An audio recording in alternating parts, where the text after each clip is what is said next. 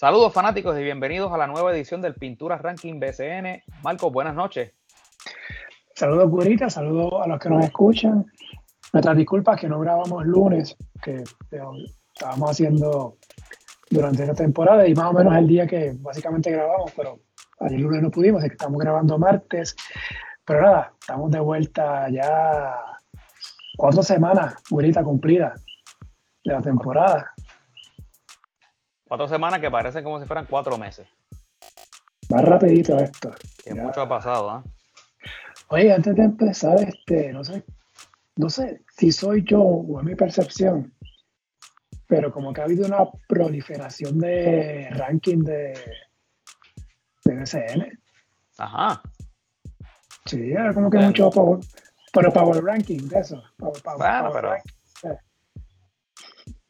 Bueno, ¿Qué son? ¿Standing glorificado? No sé, no lo he visto todo, lo he visto todo. Pero yo sé que hubo uno así que era así. Era el ranking, pero era, era el ah. récord que, tuvo, que tuvieron los equipos durante la semana. ah, vaya. Eso no es un power ranking, es un standing de la semana, que son dos cosas distintas. Sí, ¿no? Y, y, es bueno, Marcos, para los que nos comienzan a escuchar ahora, que expliques cuál es el concepto, ¿verdad? Y, cómo es que tú haces el tuyo para que se note la diferencia. Pero repito, para que sepan la historia, yo, ¿verdad? Los que me conocen y han visto el, el, bio en la, en la, página, yo estuve unos años en primera hora, la sesión de deporte, y allí se hacía el Power Ranking, que lo hacía el colega Raúl Alzaga. Y de vez en cuando, si Raúl no podía, porque estaba de vacaciones, estaba en alguna asignación, pues una que otra vez yo, a mí me tocó hacer el ranking en el periódico. Ya años después, cuando estoy con esto de la pintura de deporte, en el 2018 se me ocurrió hacer un ranking de BCN este, para la página. Eh, en principio, para que me ayudara a mantenerme al día, al día lo que está pasando, ¿no? Cómo está corriendo la temporada. Y lo empecé ahí, en el 2018. Este, y como ha sido desde, ese entonces, eh, yo trato, ¿no? De tomar varias puntas en consideración. Eh, no es en base solamente al récord de ganado y perdido, es frente a quién se enfrentó el equipo, eh, si la victoria fue local o visitante, más o menos por cuánto ganó o por cuánto perdió, si lleva una racha, como base, ¿no? La, semana en cuestión, y también le doy un ligero peso a la semana anterior, este, para tener varios juegos eh, acumulados, así, básicamente es eso. Eh, y le doy, ¿no? que habíamos hablado, ¿verdad? Esa fuerza, la la importancia del calendario, repito, si jugó local visitante, eh, no es lo mismo que un equipo termine con 3 y 0, pero ganándole a los tres peores equipos de la liga, a uno que termine con 2 y 1, pero las dos victorias fueron frente a los dos mejores equipos, por ejemplo. Pues esas cosas yo las tomo en consideración a la hora de hacer el ranking. Y nada, al principio de la temporada hago un ranking de pretemporada que, que es en base a cómo, cómo yo entiendo que los equipos movieron sus fichas durante el off-season y de ahí pues parte entonces el ranking para el resto de la temporada que es para la serie regular. Una vez hay playoffs, pues ahí no hago ranking porque ahí es distinto, ¿verdad? Porque son series. Eh, y eso básicamente, eh, recuerdo que lo empecé en el 2018 lo hice la temporada completa. En el 2019 me quedé a mitad, no lo pude terminar por cuestiones de trabajo. Pues entonces en el 2020 no lo tenía en mente y como quiera llegó la pandemia. Y entonces pues para el 2021 pues decidí retomarlo y en esta ocasión, y en esa ocasión corrijo, haciéndolo ya también en formato podcast. Que pues que entonces se unió la güerita en esto. Así que pues... Y nada, en esto estamos, así que ya son, puedo decirles que temporadas completas, cuatro temporadas con esta, cuatro y media si, si sumo la de 2019, que la dejé a mitad. Este, y de hecho, yo no he visto muchos rankings así por ahí. Ha sido, ¿verdad? Los últimos par de años que, que he visto esto de estar haciendo Power Rankings. Pero el de aquí ya es pintura ranking, que no es lo mismo. bueno, pues vamos a darle entonces para que la gente pueda saber, eh, para que vean la diferencia entre lo que es el ranking, ¿verdad? De los standings de ganados y perdidos versus lo que tú haces. Y cuando comencemos, especialmente con el primero que vas a comenzar, la gente va a decir cómo, ¿eh? Sí. Sí, porque yo veo muchos power ranking por ahí, pero ponen un, arte y lo ponen del, 1 al 2 y ya. No explican. Yo, por lo menos, hago un parrafito cortito, 100 palabras, 110 más o menos, de, eh, describiendo cómo fue la semana del equipo. Y después pues tomo la decisión de cómo lo, cómo lo, los ubico en, la, en, este, en este ranking. Pero arrancamos. Eh, nosotros, distinto a las temporadas anteriores, empezábamos del 1 al 12, o sea, empezábamos del primero hasta el 12. Este año decidimos ir, ir de atrás en adelante. ¿Y eso lo haces por qué? Básicamente para que hablemos de todos los equipos. ¿Y, este, ¿y la otra? Ah, porque me da la gana. Exactamente. Así que empezamos rapidito, porque también hay un par de temas que quiero hablar contigo, güerita, luego de que hablemos de los dos equipos. Empezamos entonces con el número 12. Sorpresa. ¿Tú crees? Sí. Sí, porque, sí, porque, oye, escuchar a los Leones de Ponce ahí. Oye, es que esta semana, bueno, ya mencionaban, ¿verdad? Ponce número 12. Esta semana, eh, la cuarta semana fue una locura. Yo tengo por aquí más o menos un repaso rapidito para que tengan idea de lo que fue esta semana.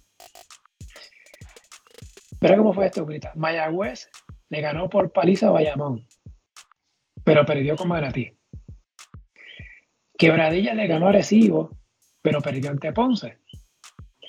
Santurce le ganó a San Germán, perdió en Guaynabo. Fajardo le ganó por uno a Arecibo. Eh, San Germán le ganó a Carolina con Tremont Waters en cancha. Mayagüez le dio palizas a Bayamón y San Germán, pero perdió en Santurce. Todo eso pasó en una semana. No, no, no, una locura. una locura. Bueno, eh, Ponce número 12, en parte por la subida que tuvieron, eh, que tuvo Guaynabo, que había sido el sotanero la semana pasada, y Ponce Guirita perdió por 27 puntos con Macao en casa. Wow. Tú me perdonas, pero es que eso para mí eso tuvo demasiado peso. Eh, Ponce tuvo marca de 2 y 1 y 2 la pasada semana. Mencioné, ¿verdad? La derrota con, con Macao, también perdió con Agresivo por 19 puntos. Le ganó a Quebradillas, que es buena, pero Quebradillas venía en back to back. La noche antes había jugado con Agresivo. Eh, ya salió Eric Pascal, ahora está Terry Jones de refuerzo. No, pero ¿está o no está? Bueno, perdóname, estaba. Eh, apenas tuvo un par de partidos, se lesionó un tobillo, así que. ¿Y, es, esa es lesión de verdad o, lesión de esas que, son como que te dan el pasaje para que te vayas? Yo no sé. No se puede. No sé si, la, si, el, si lo. Si lo si lo vio el doctor Selastra certificar la lesión.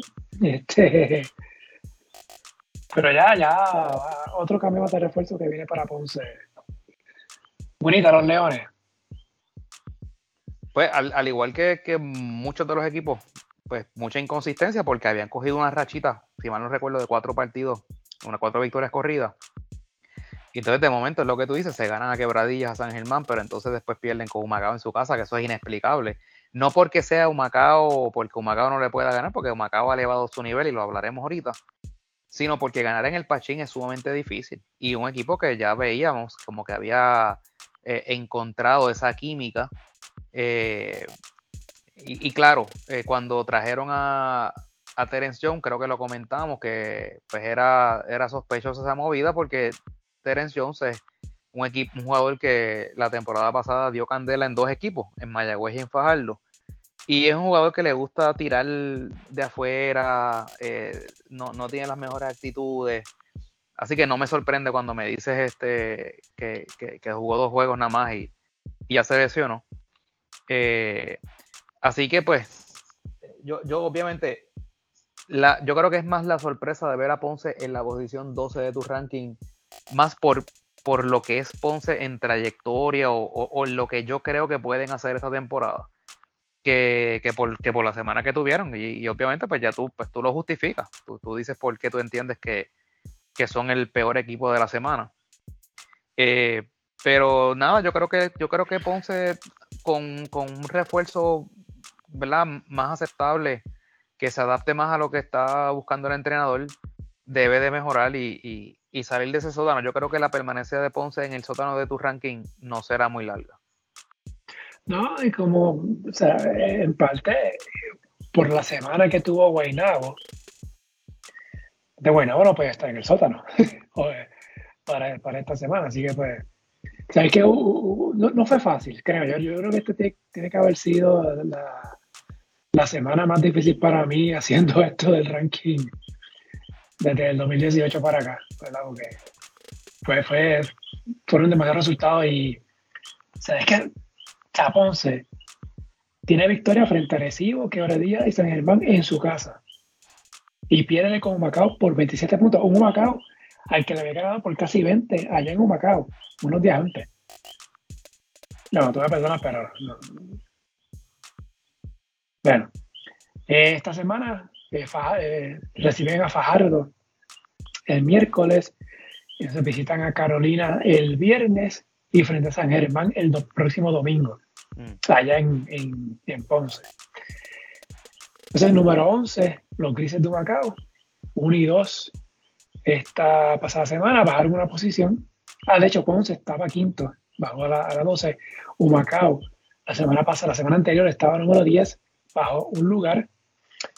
Eh, la victoria, obviamente, frente a Ponce, pues le dio la, la ese evitó que bajaran al, al último lugar. Eh, Humacao le ganó a Carolina por 21 puntos, pero perdió en su casa frente a los gigantes. Inexplicable eso. Al momento que estamos grabando, pues Humacao le ganó a Fajardo. Pero nada, eso no cuenta para efectos de este ranking. Los grises, Gurita. Yo creo que se han recuperado.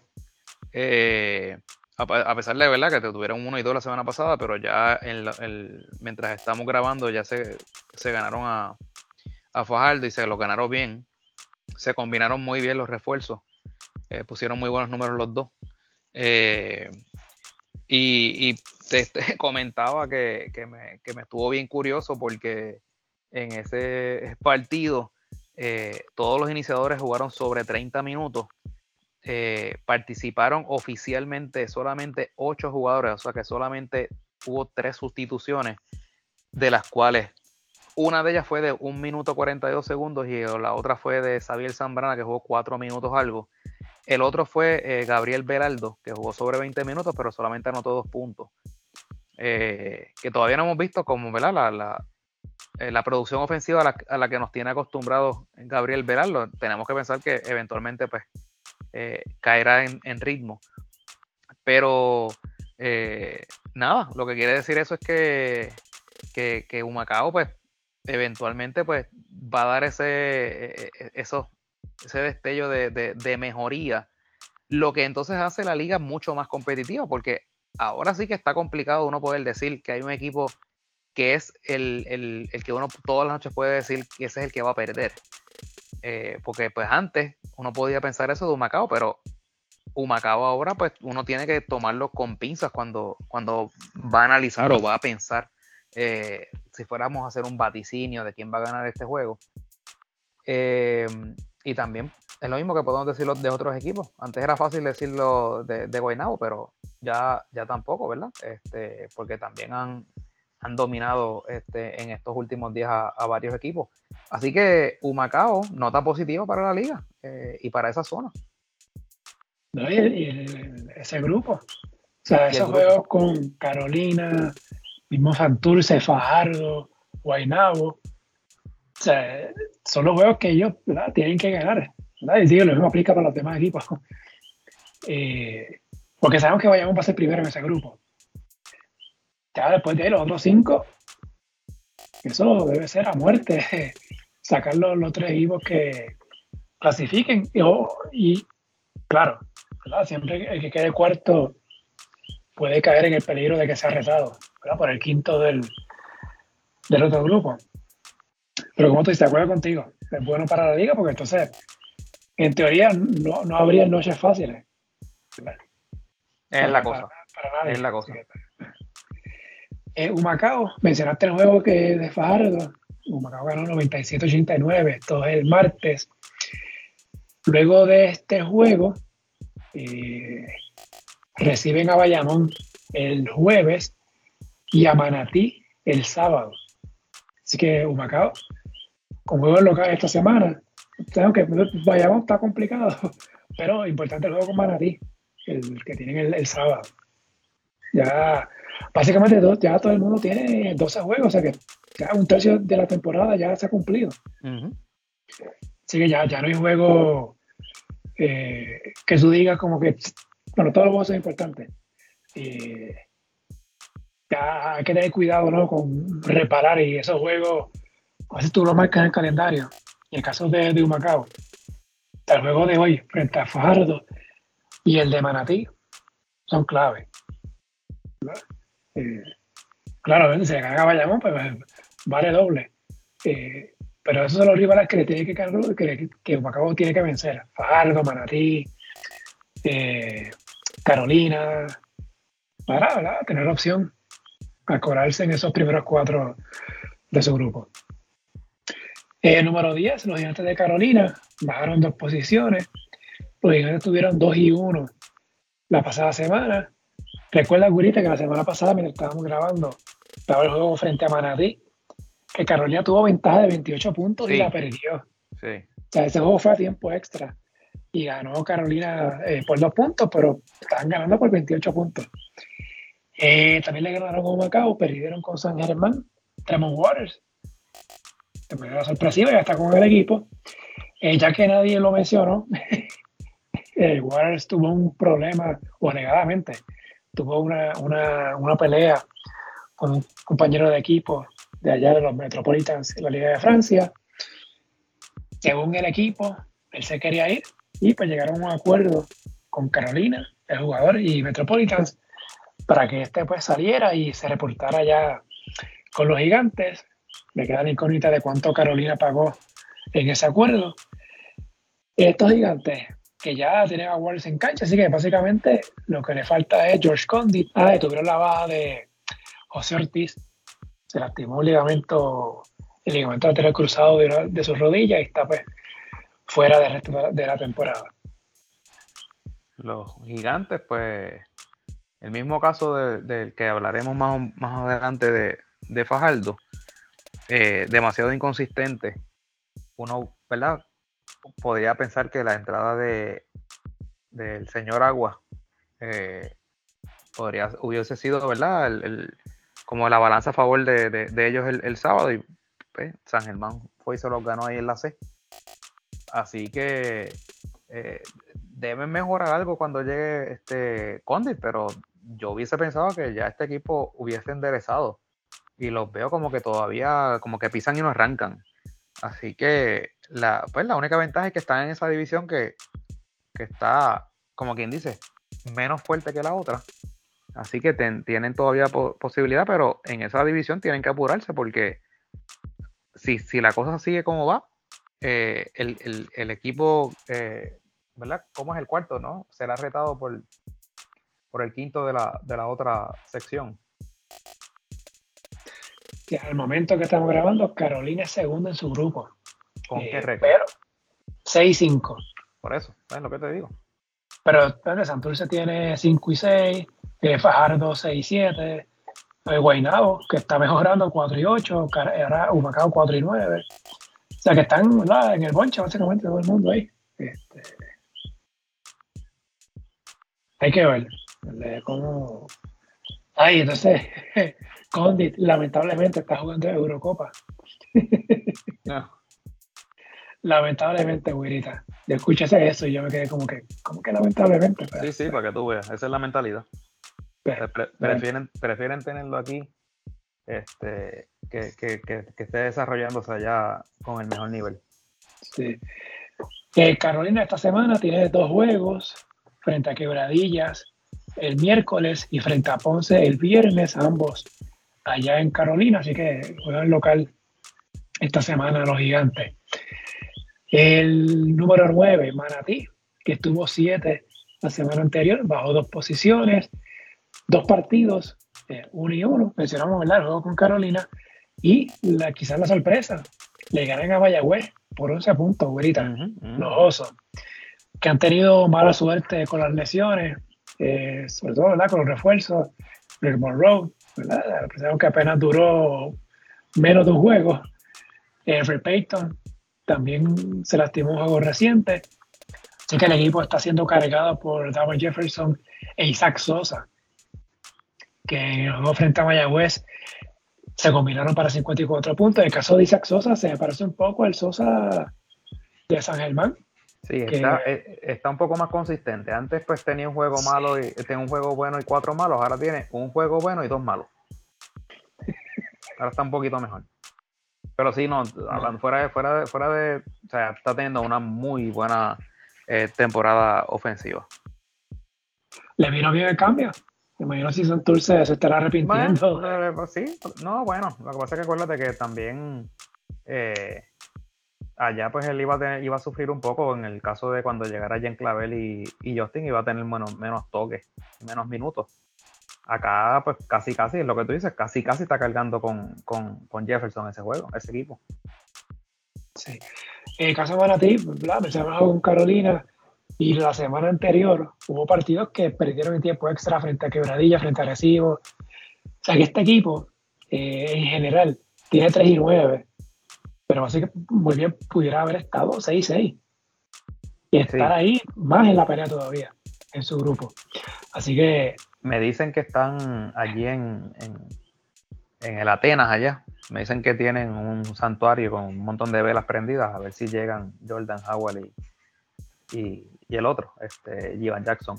Jackson. Dicen, eso. Hubo un cambio. Ah, recibieron a Jean Clavel, a no, a Gilberto Clavel. Gilberto Clavel debe, debe mejorar en algo, porque Gilberto ya no es el de antes, ¿no? Obviamente, ya las lesiones que ha tenido, pues lo, lo han eh, debilitado un poco, pero sigue siendo un jugador este, valioso, veterano, fogoso. Eh, que yo creo que en Mayagüez no, no, no sé, no sé, ahí no, no sé qué pasó. Si fue que no le dieron eh, la oportunidad de, desempeñarse o si es que él no estaba a gusto habiendo pasado a Mayagüez. no sé, pero creo que en Manati va a tener más oportunidad. Y veremos, el juegan. Bueno, ayer eh, perdieron frente a Quebradilla el lunes, que fue el primer juego de la semana. Eh, juegan, visitan a Santurce el jueves y a Humacao el sábado. Los juegos de Manatí esta semana, ese juego eh, en la carretera. Es el número 8, Fajardo. Fajardo tuvo 3 y 1 en la semana pero de las tres victorias, dos fueron por un punto. Frente a Guaynabo y frente a Recibo, perdieron en Santurce y le ganaron por 16 a los Grises de Macao. La ofensiva de Fajardo mejorando, güerita. Eh, las primeras tres semanas, solamente un juego, este equipo anotó más de 90 puntos. La semana pasada, en los cuatro juegos, en todos, anotaron más de 90 puntos. Eh, curioso el caso de Fajardo, que están apostando básicamente con los nativos. En partidos recientes están jugando con un solo refuerzo y el, de eh, Baker, que entró por el Haya, que se lesionó, viene del banco y juega quizás 20 minutos y cuidado, menos de 20 minutos. Así que eh, Fajardo dándole cancha a Febre, a Manny Camper, a Chris Brady. A Dimensión Y a, a Bon también. Ese equipo de Fajardo, güerita. Sí, curioso que en el partido de hoy no jugó este, Emi Andújar. No, no tenemos información, no sabemos qué pasó ahí. Que entendemos que es el, jugador de los nativos, es el más valioso. Pero por lo menos le están dando mucho, mucho tiempo de juego a, Chris Brady, que ese también es importante porque es un 6-10 que en algún momento fue parte de la selección, eh, por lo menos de la preselección, ¿no? La estuvo, estuvo en selección, sí. Sí, ¿no? Este, que entendemos que es verdad que como que nunca ha tenido como que una verdadera oportunidad eh, en, la, en, la, preselección y, y obviamente la selección. Pero sí, lo que dice, están está apostando más a los nativos. Eh, desconocemos si es que no han encontrado refuerzos adecuados, porque eh, este, este equipo comenzó la temporada con Víctor Ruth y por alguna razón que no conocemos salieron de él. Eh, y, es lo que dice, están jugando ahora mismo con uno y no está comenzando. Así que no sé si es que Alan se está moviéndose entonces a, a, ¿verdad? a una filosofía más de nativos o es que simplemente no ha encontrado una combinación efectiva. Y en el papel se están jugando bien. Digo, perdieron en Macao, ¿verdad? La, noche que estamos grabando. Pero en esta liga, o sea, tuviera Santurce mejoró con los refuerzos ahora. Obviamente Bayamón, Quebradilla, mismo Arecibo, eh, eh, mismo Guaynabo. Está complicado este, irse sin refuerzos básicamente frente a por lo menos Por lo menos estás en, en una desventaja marcada. Sí. Fajardo tiene 5 y 3 eh, frente a los rivales de su grupo. sin contar Bayamón, sin contar Bayamón, ¿verdad? que ya tiene marca positiva en ese sentido, que, que es bueno, que, lo hablamos ahorita de este grupo, que están todos en el mismo bonche, eh, pues importante la mantenerse con el positivo, pensando en una posible clasificación. El miércoles en back to back, Fajardo juega en Ponce y el viernes eh, recibe a Mayagüez y el domingo visita a Bayamón semanita difícil. Bastante complicada. El único juego ahí ganable es el del viernes. Bueno, yo diría que era el de hoy en Humacao. Claro, sí, lo que pasa es que lo digo, sí, por eso, pero lo digo ya pasado el de hoy. Sí, a, futuro. Entiendo que que decir, pero sí, sí.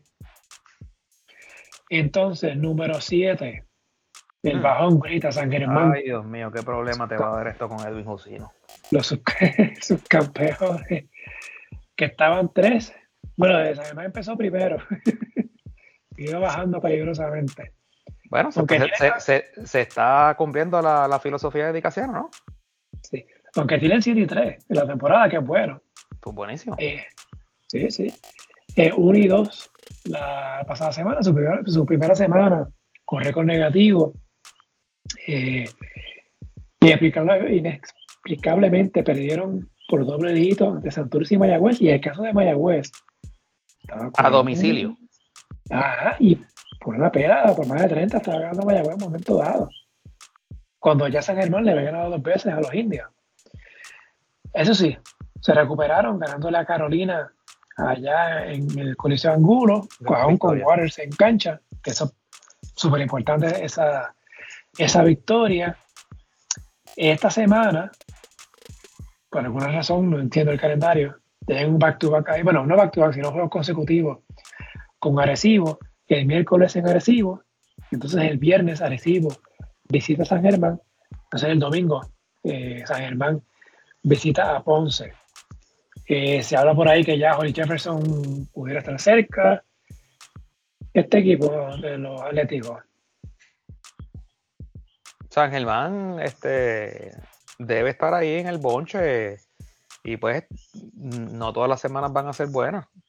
Este, esta semana que, viene, eh, cuando es el 19, eso es mañana, eh, empieza una semana complicada para ellos porque tienen que ir a Recibo.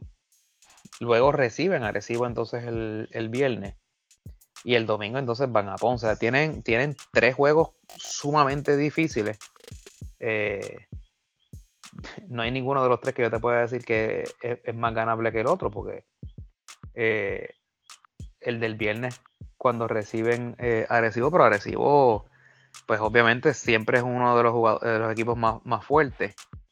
Eh, lo interesante aquí, Marcos, va a ser eh, lo, lo que va a hacer, o ¿verdad? no quiero repetir eso, lo, lo, que la gerencia de, San Germán tenga planificado, ¿verdad? Con, con, sus jugadores importados, en el caso de Holly Jefferson, porque como lo habíamos hablado anteriormente, Tony Bishop pues les ha rendido. Y entonces, ¿qué van a hacer? Eh, se van entonces con el, con el que les ha jugado bien en temporadas anteriores o se van con, o se quedan con el que les ha jugado bien esta temporada. pues una decisión sumamente difícil la que tiene el cuerpo técnico de San Germán. Y eh, bueno, lo que pasa es que pues, tú, tú, planificas, ¿no? Desde, desde antes de comenzar la temporada y el plan siempre fue eh, que Bishop iba a ser eh, el que iba a estar calentándole la silla a, a Holly Jefferson en lo que aquel estaba disponible. Así que yo tengo que entender que se van entonces con, con Holly Jefferson. El riesgo entonces, como te decía anteriormente, es que vas entonces a permitirle a algún otro equipo fortalecerse con Tony Bishop que sabemos que en esta liga pues eh, es bien dominante. Sí, eh, veremos cómo le va a San Germán esta semana. Es el número 6, los campeones vaqueros de Bayamón. Increíble Bayamón, que para algunos debió haber sido primero la semana pasada, que yo los dejé segundo. Eh, muy bien, pudieron haberse trepado al primer lugar, pero Bayamón cogió dos palizas, güerita, de Mayagüez y frente a Guaynabo y la de Guaynabo siendo en el rancho. Y peor, peor aún, la demostración ofensiva de los paqueros. 62 puntos en Mayagüez, 54 ante Guaynabo. Y en la victoria frente a Quebradillas eh, fue un 75-70, que también un marcador eh, bajito. 1 eh, y 2 la pasada semana. Hay cambio de refuerzo, entra Braxton Key, luego de la lesión de Jamil Wilson.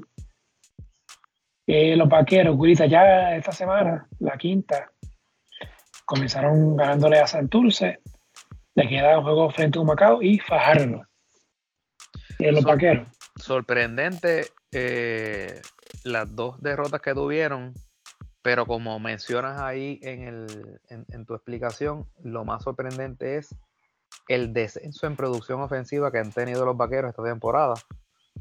Eh, no sabemos, ¿verdad?, a qué se debe, pero ciertamente están careciendo de, consistencia ofensiva.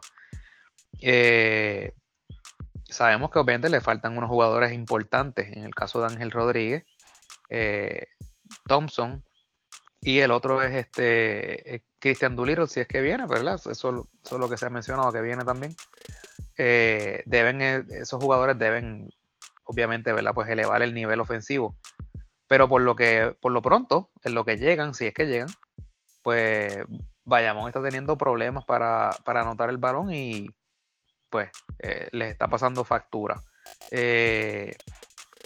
no quiero dejar pasar, ¿verdad? Por alto la, demostración de, de Guaynabo, que siempre le juega bien a Bayamón, pero el haberle ganado de la manera que le ganaron en Bayamón es, impresionante porque yo creo, esa es mi, apreciación, que la cancha más difícil de ganar como visitante es la cancha de Bayamón.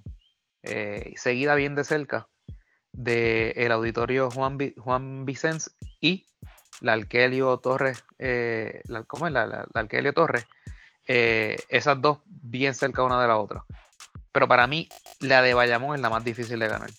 Y de la manera que, que Guaynabo le ganó, un Guaynabo que inconsistente, con todos los problemas que, le, quieras decir, eh, pues no, no sabemos qué es lo que está pasando ahí en, en Bayamón. Claro, ya hoy pues ganaron, ya después enderezaron la nave nuevamente. Pero eh, lo de, la, lo de la baja producción ofensiva es lo que está bien, bien extraño. Sí, este, ya en la victoria frente a Santurce, que fue el martes, que estamos grabando martes, fue 85 a 67. Hubo una mejoría, 85 puntos. Pero este equipo tiene la capacidad de promediar más de eso. Este, así que, obviamente, ¿verdad? Mencionaste las figuras que, faltan. Eh, pero llamativo lo de Bayamón, ¿verdad? Ese bajón ofensivo que ha tenido en el primer mes de la temporada. Vamos a ver cómo lo, por lo menos hoy frente a Santurce mejoraron. Michael, pero yo no, no, yo no sé, pero si la semana pasada eh, Jaular se ha gastado enfoconado contigo porque tú no lo pusiste primero a Bayamón, yo no quiero saber que, cuál fue su reacción cuando vio que lo pusiste sexto esta semana. No, no, no había reacción. este, ¿Es algo más con Bayamón, güerita? No. O sea, nos va con el número 5, Santurce, Cangrejeros 3 y 1 la pasada semana. Obviamente no cuenta la derrota en Bayamón. Este, este ranking, recuerden que es de lunes a domingo. En este caso fue hasta el domingo 16, lo que se toma en consideración. Eh, Santurce muy bien, se pudo haber ido 4 y 0, güerita. Si hubiese sido por ese descuido frente a Guaynabo y el triple de, de Miranda acabándose el juego. Victoria buena frente a San Germán, Fardo y Mayagüez. Y de Stockton y de Juan Hernández le, han dado la otra dimensión a este equipo. Llamativo lo de Sea Palermo. En la semana pasada promedió 15 puntos, tirando 60.6% de campo, 58.3% en triples, casi 5 rebotes, 2.5 asistencias y 2.5 cortes de balón. Yo creo que ha sido lo, positivo de Santurce ha sido lo de el juego de Palermo en estos primeros, en este primer tercio de la temporada. Los cangrejeros, Gurita. Los cangrejeros, yo creo que obviamente cuando le añades esos dos jugadores importados eh, que son distintos a los con los que empezaron y ya eh, Nathan Peavy está de lleno, ya lleva un par de semanas al mando del equipo, pues ya tú empiezas a ver un cambio. Eh, le han dado la oportunidad a ese muchacho Palermo que viéndolo el domingo, no quiero que nadie me, malinterprete, pero es un juego bien similar al de, al de Justin Reyes. Eh, claro, Justin es mucho más talentoso, más experimentado, pero veo, veo como más o menos un juego similar. Eh, y la, la, adición de, de Juan Hernández eh, le ha dado una eh, ha sido muy beneficiosa porque es un jugador sumamente alto, se envuelve en la ofensiva, está en, está en la defensa y está en los rebotes, está, en, está en ambos lados de la cancha. Un jugador parecido, pero no, no, no tanto, por ejemplo, a Thomas Robinson cuando jugó con ellos, pero Robinson era más aguerrido, era como más, más, más, fuerte, más físico. Pero con una producción así eh, similar en cuanto a puntos y rebotes. Eh, Ángel Matías está jugando a un nivel altísimo. Eh, y obviamente eso es producto del tiempo de juego que tiene. está comenzando. pero vamos a ver cuando lleguen dos jugadores, ¿verdad? Cuando lleguen Gian Clavel y lleguen Justin Reyes, eh, ¿cuál va a ser eh, la reacción de este equipo? Porque puede pasar una de dos cosas, que sean adiciones muy positivas como pueden ser adiciones negativas, me explico. Ahora mismo mencionas el caso de Aisea Palermo. Pues cuando Justin Reyes llegue, va a sentar a Aisea Palermo. O sea, nadie puede imaginarse que Justin Reyes va a salir del banco por, eh, y ahí se Palermo es el que va a estar comenzando. Y de igual forma, cuando llegue Gian Clavel, pues eh, Matías, pues entonces eh, regresará a la banca.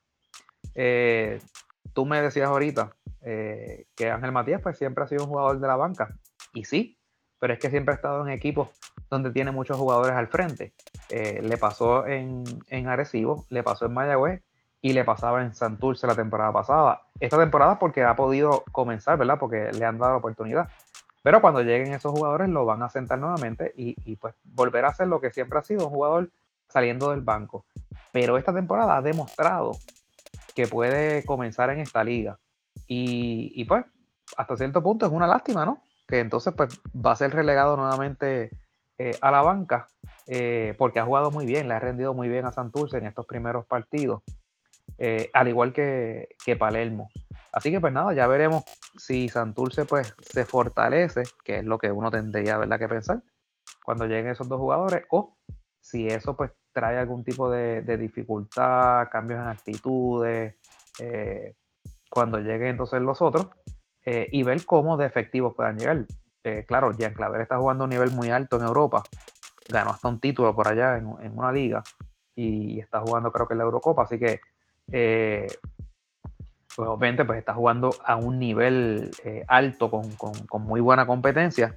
En el caso de Justin Reyes, no sé, Marcos, tú me dices si está activo, eh, o si es que está lastimado, porque es que no, no, no sé qué está pasando con Justin hasta en estos momentos. él está en Italia, porque con el equipo este parece que ese equipo, por problemas por eh, falta de pago, le quitaron como 16 puntos, algo así, en la tabla de posiciones. Eh, no sé si eso, esa, falta de pago hará que que Justin Sal, salga de, ese club. Que de hecho ahí el, jefe Luis Escola. Eh, pero sí, está, está en Italia. Eh, así que, pero no sé, la situación que pasó el club allá por la falta de pago, pero no sé si eso hará que, termine antes. Si, si, se mantiene allá, pues esto es hasta mayo. Tendrá que esperar todavía. Ok. Sigue entonces eh, ya Santurce la quinta semana perdió en Bayamón. Le queda Manatí en el Clemente y visitan a Guaynabo el sábado. Y entonces, ah, Santurce estuvo, 11 la semana anterior. Entonces los Mets de Guaynabo, la gran sorpresa de esta semana, de número 12 al número 4. Los Mets 2 y 1, las victorias frente a Santurce y frente a Bayamón hablamos ya de la paliza que le dieron a los vaqueros. Mencionaste lo bien que le está jugando, porque lo bien que le juega eh, Guaynaba Bayamón. yo me puse a buscar los récords eh, del 2020, cuando Guaynabo regresó a la liga. Eh, los vaqueros lideran la serie 9 a 3. Pero en el 2021, que Bayamón ganó la serie 3 a 1, una victoria fue por un punto y otra fue por tres puntos. En el 2022, Bayamón también ganó la serie regular 3 a 1, pero hubo un juego que Bayamón solamente ganó por dos. Y este año, la serie está 2 a 1 a favor de Bayamón, pero hubo una victoria de los Paqueros en tiempo extra o doble tiempo extra, si no me equivoco, que fue el canasto de, Wilson, que dio la victoria a los paqueros por dos puntos. Que aunque está 9 a 3, ha habido por lo menos eh, cuatro juegos que han sido por tres puntos o menos. O sea, yo no entiendo, ¿verdad?, qué es lo que tiene Guaynabo, que lo vea también a Bayamón. Entonces, en postemporada del 2020, la burbuja Bayamón ganó la serie semifinal 2 a 1 y el año después los Mets eliminaron a los vaqueros 4 a 2. Sí, sí. O sea, de verdad no entiendo esto. Entonces, quizás lo más llamativo de Guaynabo en la semana fue que se, que se anunció no por el equipo, sino tuvo que haber sido la gente que lo comentó a Adrian Wojnarowski de ESPN, que Marcus Cousins va a jugar con los Mets. Eh, se espera que se reporte que en estos días. Así que esperemos. Y, el que está por él, que es Timothy Suárez, está jugando muy bien. Está previendo casi 25 puntos y 9 rebotes por juego. Lo que no hizo en Macao. Lo que hizo en Macao. Eh, no sé. Sí, entonces habrá cambio de planes y el que sale es Mitch Creek. Eh, los Mets, querida. Los Mets. Antes de, de, los Mets, eh, ¿qué es de la vida de Ronaldo Bockman? Buena pregunta. ¿Se sabe algo de él? Bueno, está en el banco, ¿no? Por eso, pero con uniforme y todo. Increíble. Eh, o sea, es increíble. eh. Yo, no- yo no sé ni qué pensar y, y no hay información, nadie dice nada, nadie pregunta tan, tan siquiera. No hay, no hay un periodista de este país que le pregunta a alguien de la gerencia de Guaynabo qué pasa con, con Reinaldo Bockman. Yo entiendo que, que, podría ayudarles en algo, en cancha. Eh, y, y, y Guaynabo, pues, esos equipos que, pues sí, tuvo una semana buena, pero pues, pues no sé. eh, yo, todavía no los veo como, como un equipo que pueda, este, tú sabes, llegar lejos en la, en la temporada regular y, más allá.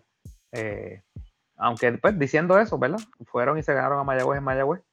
Eh, Mayagüez está teniendo serios problemas, lo hablaremos ya eh, más adelante, pero no sé. Yo, yo veo a Guaynabo muy, muy inconsistente todavía.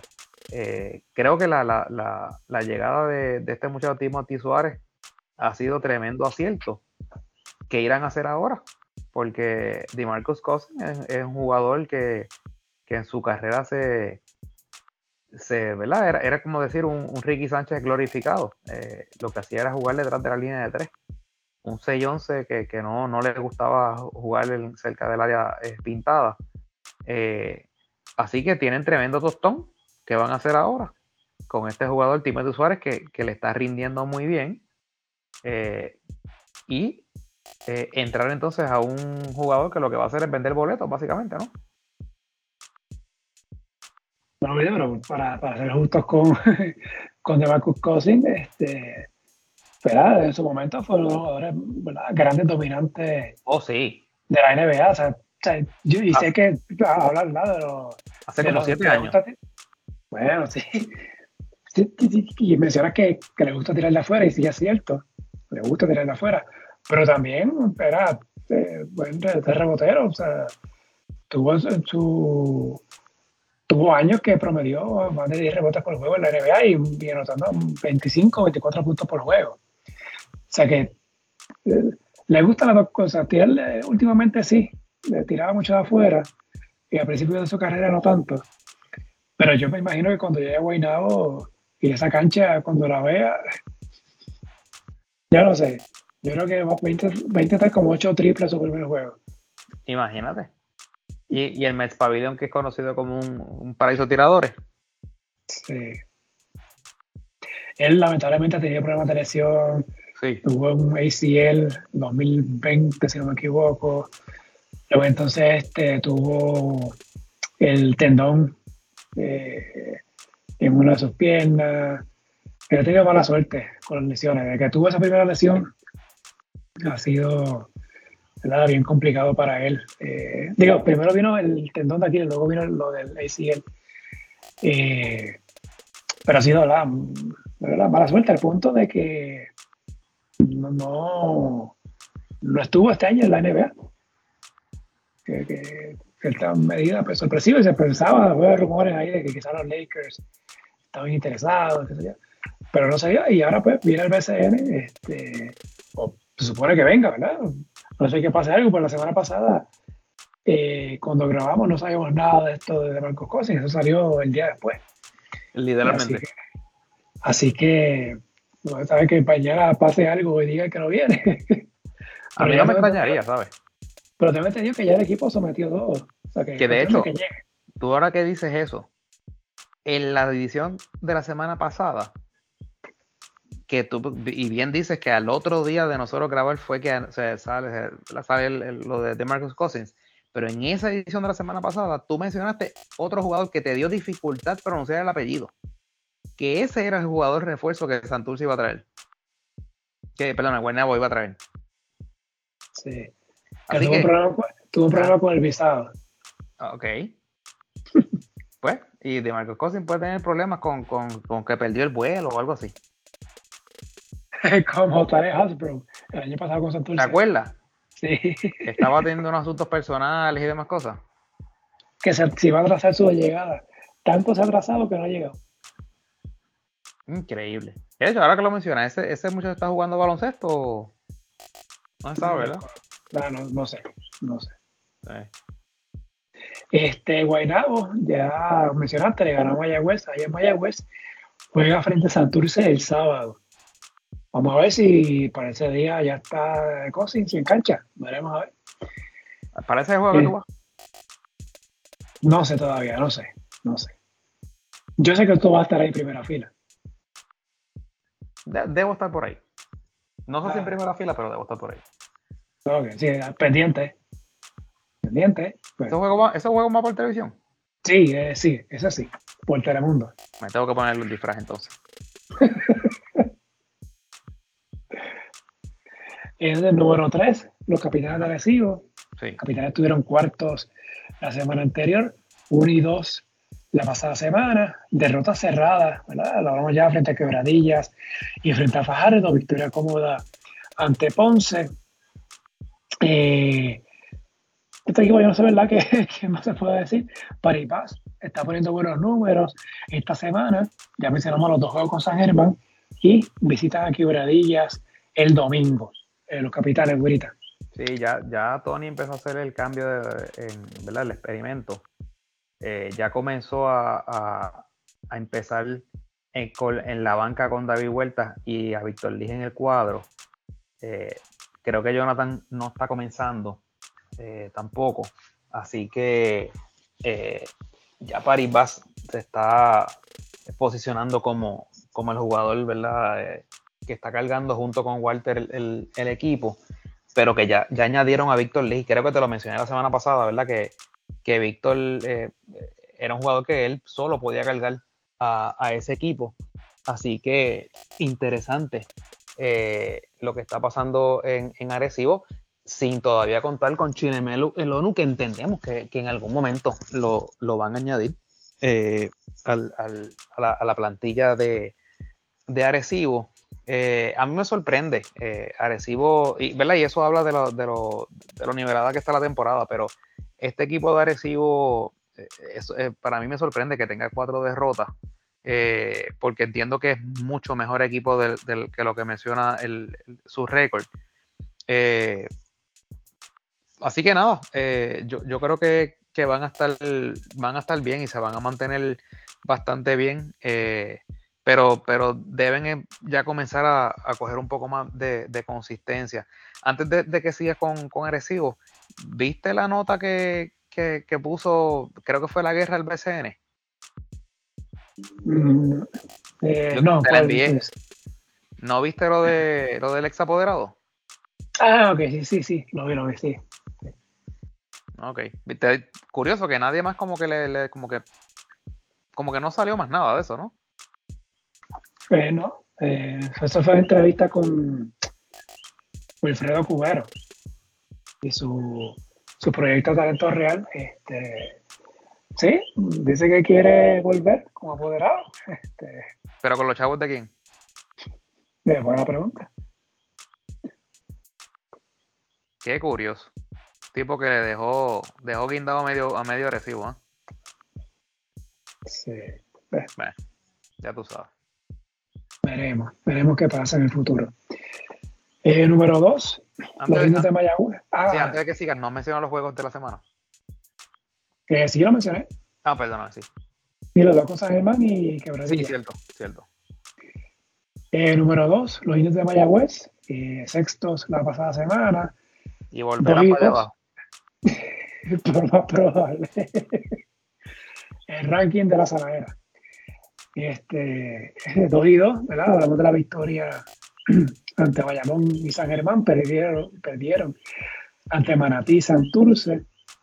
Eh, gran labor de Yogi Pacheco, Jonel Walker, Jonathan Cintrón, que ya viene desde el año pasado.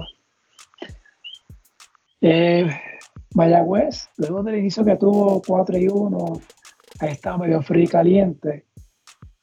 Eh, entonces uno ve estas palizas que le dio a los finalistas del año pasado al campeón y subcampeón. Yo hubiese pensado, pero este equipo va a explotar. Pero pierden en Maratí, pierden en Santurce, por paliza, que tú estuviste ahí, güerita. Y pierden entonces ante Guaynabo en su casa. Estos indios. Sí, tienen, tienen problemas serios para, para cerrar el partido y tienen unos baches ofensivos eh, en momentos que, son este, inexplicables. Este, la baja en producción de Tyreek Evans es notable. No sé si se le acabó la gasolina, pero ciertamente pues, no es el, jugador de, de, principio de temporada. En sus últimos ocho juegos tienen dos y seis. Así que están teniendo serios problemas. No sabemos eh, si son problemas eh, eh, internos. en, en Santurce yo creo que tuvieron un poco de mala suerte. Realmente el balón no estaba entrando. habían tiros que eran tiros cómodos. el balón no entraba, aparte de que Santurce los asfixió en defensa, pero este notas positivas, el juego de Giorgi Pacheco, lo veo bien maduro, eh, llevando bien el juego. Eh, en gran parte del, partido fue realmente más el escolta, porque Cristian le ha dado la, tarea a Johnny Walker de ser el armador. Eh, y es algo, pues, bastante beneficioso, porque entonces tienes realmente dos point guard en cancha. Y, y Georgie, pues, ha, puesto, ha elevado su nivel en cuanto a ofensiva se refiere pero Mayagüez necesita un anotador eh, consistente, que lo tenían en Jared Ruiz, eh, ¿verdad? Lo, cambiaron. Eh, ese muchacho Jorge Matos ha venido a, traer mucha, trae mucho a la, mesa, pero vente, no, no, es el anotador que es Jared Ruiz. hace muchas otras cosas, pero pues, obviamente, ¿verdad? Pues le, hace lo que puede. Eh, y un jugador que me impresionó mucho es Alonso Ortiz Trailer. Eh, me impresionó su, su juego. Eh, Mayagüez tiene un equipo bastante interesante. No te digo que es un equipo para competir contra los cuatro mejores equipos de la liga, porque pues, también hay que ser un poco honestos. Pero yo creo que si ese proyecto la gerencia le da tiempo, entiéndase, desde el dirigente, y que tengan paciencia con los jugadores, con estos jugadores que, la mayoría son jugadores jóvenes. Eh, yo, yo creo que Mayagüez en las próximas temporadas se puede posicionar como uno de los mejores equipos de la liga. Eh, el haber salido de Gilberto Clavel es una movida que, ¿verdad? Allá sabrán ellos, pero no le estaban dando muchos minutos de, de, cancha y aunque ya Gilberto Clavel no es el Gilberto de hace un par de años atrás, ha tenido unas lesiones, ¿verdad? Que lo han, lo han este, debilitado. Pero es un jugador fogoso, es un jugador eh, eh, inteligente, eh, veterano sobre todo. Y, en Mayagüez no lo estaban usando. No sé si es que no estaba teniendo buena química con el coach o, qué estaba pasando. Pero no me tomó por sorpresa cuando, cuando lo cambiaron. El cambio que sí me dio, me tomó por sorpresa, porque que no sé ni para qué lo hicieron es el de haber traído a José Guitián. O sea, eso es literalmente, eso es ocupar un, espacio en el roster. O sea, Guitián no te da absolutamente nada en ese equipo. Tan es así que hoy en su buen juego lo que, lo que jugó fueron literalmente dos minutos. Eh, así que pues este pasando por un mal momento los indios y, tienen una semana eh, eh, lenta en el sentido de que solamente tienen dos partidos, el que tenían hoy que ya lo perdieron y viajan a Fajardo el, 21, que si no me equivoco eso es el viernes, eh, que no va a ser un juego fácil, Marco. Así que en, una semana corta en cuanto a participación, podría ser una semana de 0 y 2 para Mayagüez.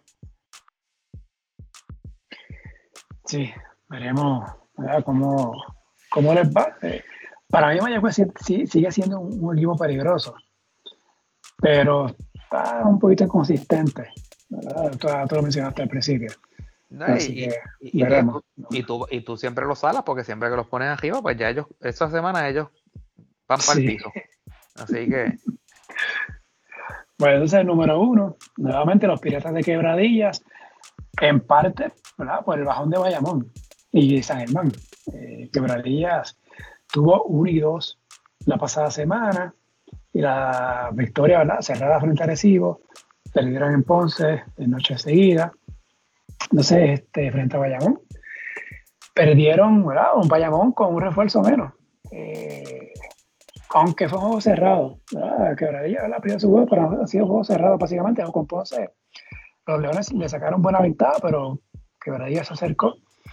Eh, este equipo sigue dependiendo, ¿verdad? De sus refuerzos, de Brandon Knight y de Hassan Whiteside. Este equipo de los Piratas, Quebradilla, eh, Pirata, Curita. Pues lo que pasa es que eh, ya, ya, ha quedado demostrado que cuando alguno de esos dos eh, super refuerzos tiene una noche discreta, pues tienen, tienen dificultad. Y como pues más allá de Taekwondo Rolón no tienen mucha más aportación, eh, pues básicamente están dependiendo de, de 2.5 jugadores, por decirlo de alguna manera. Porque quien, quien único sale del banco es Carlos Gemori y no, ciertamente no, no está siendo el Carlos Gemori de, de la temporada pasada. Aporta en otras cosas, pero en ofensiva pues no, no está siendo el mismo. Y no ha llegado Philip Wheeler, no sabemos de él, no sabemos qué está pasando y no sabemos si va a venir. Eh, así que ciertamente pues están, eh, necesitan alguien más porque eventualmente va a pasar una de dos cosas, Marcos, porque yo dudo mucho que eh, Knight y Whiteside puedan mantener este ritmo en esta liga por toda la temporada. Va a pasar una de dos cosas. O se van a cansar y, su producción pues, va a bajar, o simplemente los demás equipos van a entonces a, cambiar el libreto con ellos y, pues van a poder entonces este, descifrarlo. Eh, o la peor de todas, que es la que tú pues todavía tienes ahí como que duda, es si van a estar la temporada completa. Eh, así que pues, pues, básicamente pues Quebradilla está como que viviendo y muriendo con estos dos jugadores.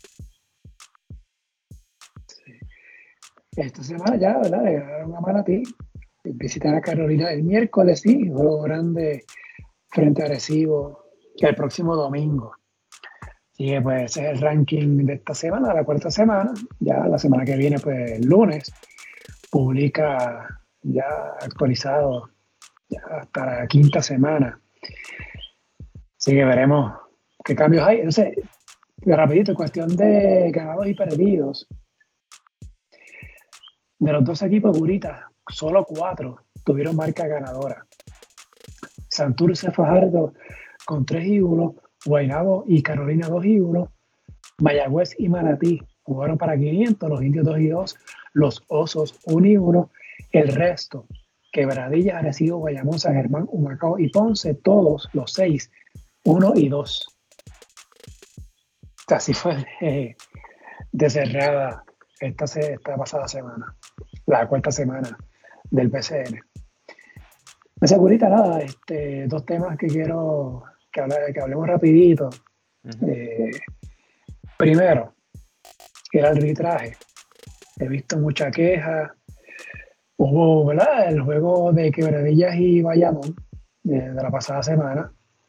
Hubo un triple un intento de triple de Taekwondo Rolón, buscando el empate en ese juego.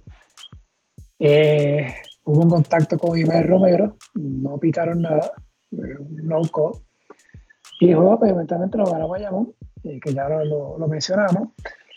Ha habido esa controversia, si fue o no fue falta. Para mí fue cerrado. Pero luego de haber visto el video varias ocasiones, para mí no fue falta. Falta, me refiero defensiva. Si hubiese sido falta, quizás hubiese sido falta ofensiva. Este, eh, mi apreciación fue que en la caída de Taekwondo, Taekwondo buscó ese contacto y desde uno y cuando uno mira desde, desde, dónde él brinca a dónde cae para mí fue exagerado así que pues, considero que fue un buen no call eh, quizá hubiese sido bueno que pitaran la falta y entonces se revisara o que el BCN eh, tuviera esta, como hace en la NBA, esta revisión de decisiones de los árbitros de los últimos dos minutos para ver qué hubiese, qué se supone, se hubiese cantado en esa jugada, si algo. Y fuera de ahí ha, habido otras críticas al arbitraje este año, que eso no es nuevo. Siempre los árbitros son los culpables. Eh, ¿qué te parece a ti? Pues fíjate, yo no, yo honestamente los juegos que he visto y los que he podido ver, no he visto nada distinto a temporadas anteriores.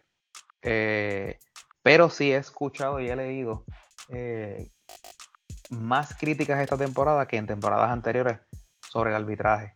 Así que pues, no sé si es que es criticar por criticar o qué, pero yo por lo menos los, pitos pues los he visto igual que, en temporadas anteriores. Si le quieres decir a eso, igual de inconsistente o como tú quieras, pero yo no he, yo no he notado diferencia. Eh, así que pues, los árbitros siempre la tienen difícil. O sea, todo, siempre hay alguien que se va a molestar con ellos. Nunca todo el mundo va a estar contento con ellos. Así que, eh, pero eh, se han buscado ya este, algunos eh, miembros de la, liga multas. En caso del técnico de San Germán, sabes que lo multaron por unas este, expresiones abiertas sobre, sobre arbitraje. Creo que el apoderado de Mayagüez también.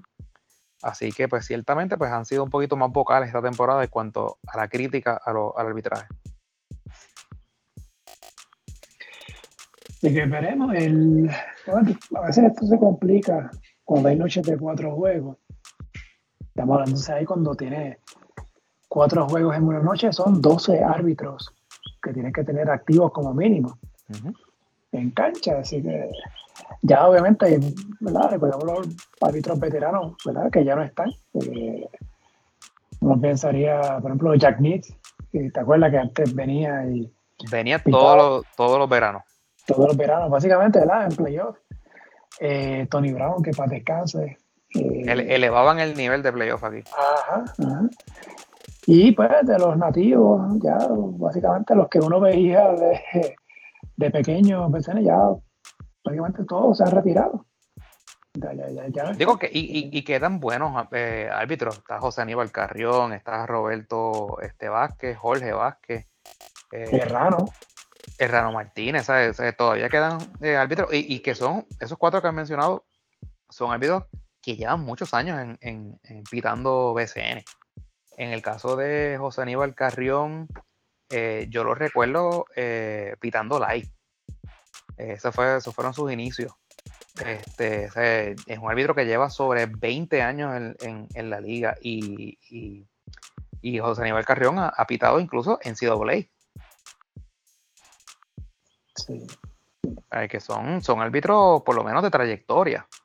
Eh, claro, hay unos que son más, más jóvenes, más nuevos, eh, que no llevan tanto tiempo y tanta, ¿verdad? que tengan tanta experiencia.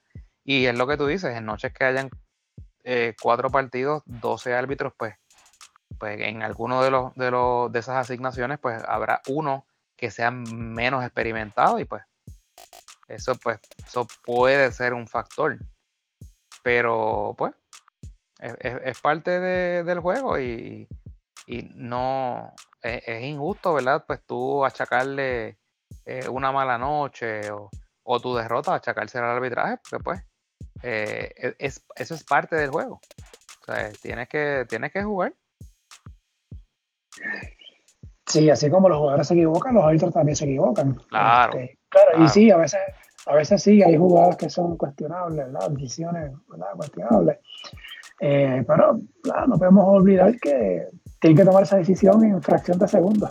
Claro, claro. Y, en el caso, por ejemplo, que sabes que lo discutimos, en la jugada final de ese partido de quebradilla eh, en Bayamón, eh, que ¿verdad? A, prima facie uno podía pensar que fue falta sobre la figura de Taiko Rolón. y, sabes que tuvimos ¿verdad? puntos de vista diferentes. Pues tú, tú, entendías que, que, el, jugador ofensivo fue el que invadió el espacio. Y puedo estar hasta de acuerdo. Lo que pasa es que lo que yo te mencionaba era que esa jugada, la misma jugada, en cualquiera de los primeros tres cuadros de juego hubiese sido un foul contra el tirador. Y en ese momento, pues fue un non-call. Eh, y, ese, ese, si acaso, ese fue lo, lo, que yo te decía, que yo decía, por menos que eso pitan foul. Literalmente por menos que eso pitan foul y esa que se vio que hubo contacto, aunque lo haya iniciado, y claro, y la regla es clara, pero lo que te quiero decir es que como son jugadores de apreciación, por menos que eso le pitan este favor al defensor. Y en ese momento crítico del juego, eh, que no lo hayan pitado, por eso fue que, yo dije, claro, no lo pitaron porque fue en Bayamón y el juego estaba acabando. Sí, tú dices la, que, que sea consistente el pito. Claro. Claro. Sí, sí. Estaba, a mí me sorprendido, ¿verdad? En esa jugada, que no hubiese un pito y que entonces pues se revisara. Que por ejemplo, si vamos a suponer que hubiesen pitado falta de Romero, si Bayamón tenía chance, no sé si tenía chance eh, disponible en ese momento, que entonces pues lo usara y que los árbitros revisaran. Claro. Si se mantenía o no. Yo creo que hubiese sido ¿verdad? Lo, lo, mejor en ese momento. Eh, pero volviendo a lo que mencionaba al principio, yo creo que sería ideal que la liga, que a veces pregona tanto de transparencia, que hiciera público esos, esos, análisis, si es que lo hacen, de los árbitros. De coger esos juegos, por lo menos juegos televisados, por lo menos. Esos últimos dos minutos de juego, esas mediciones, si, si fue correcto, ¿no? Oye, no hay problema con que diga, mira, no, esa jugada no debe haber sido foul. O sí debió de haber sido foul. Y ya, porque pues, son humanos, se van a equivocar. Se pueden equivocar, como mencionaba, como se pueden equivocar los dirigentes haciendo movidas, como se pueden equivocar los mismos jugadores. Claro. El factor humano siempre va a estar presente. Y nada, hablamos de esto ¿verdad? de manera somera, porque estamos temprano en la temporada y como apunta que va esto, esos playoffs en junio y julio.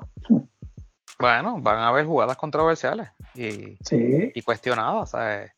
Eh, lo que no queremos que pase es que, que se cree entonces esta percepción, eh, que se forme esta bola de nieve, que empiece esta crítica ya desde ya y que en ese momento eh, se cree un ambiente de tensión en las canchas en los cuales pues, los árbitros estén intimidados en, en, en, en, ya, en, en pitar jugadas en, en los momentos finales de los partidos, porque entonces, pues, imagínate, o que ocurran actos, de violencia. Exacto. Como ha pasado anteriormente. Como ha pasado anteriormente. Sí, sí. Hay que tener mucho cuidado con eso.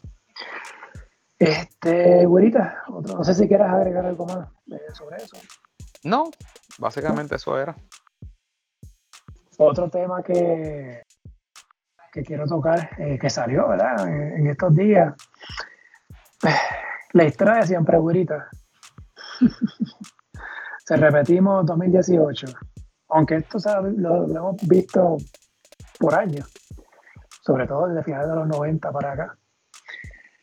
Una competencia de comités olímpicos nacionales, en este caso los Juegos Centroamericanos y del Caribe, de San Salvador, que este año, o sea, que son este año, ahora en el mes entre junio y julio, y el COPUR ya está pidiendo que sea el mejor equipo posible, eh, en el caso del masculino, para el torneo de baloncesto, que va a ser del 1 al 5 de julio.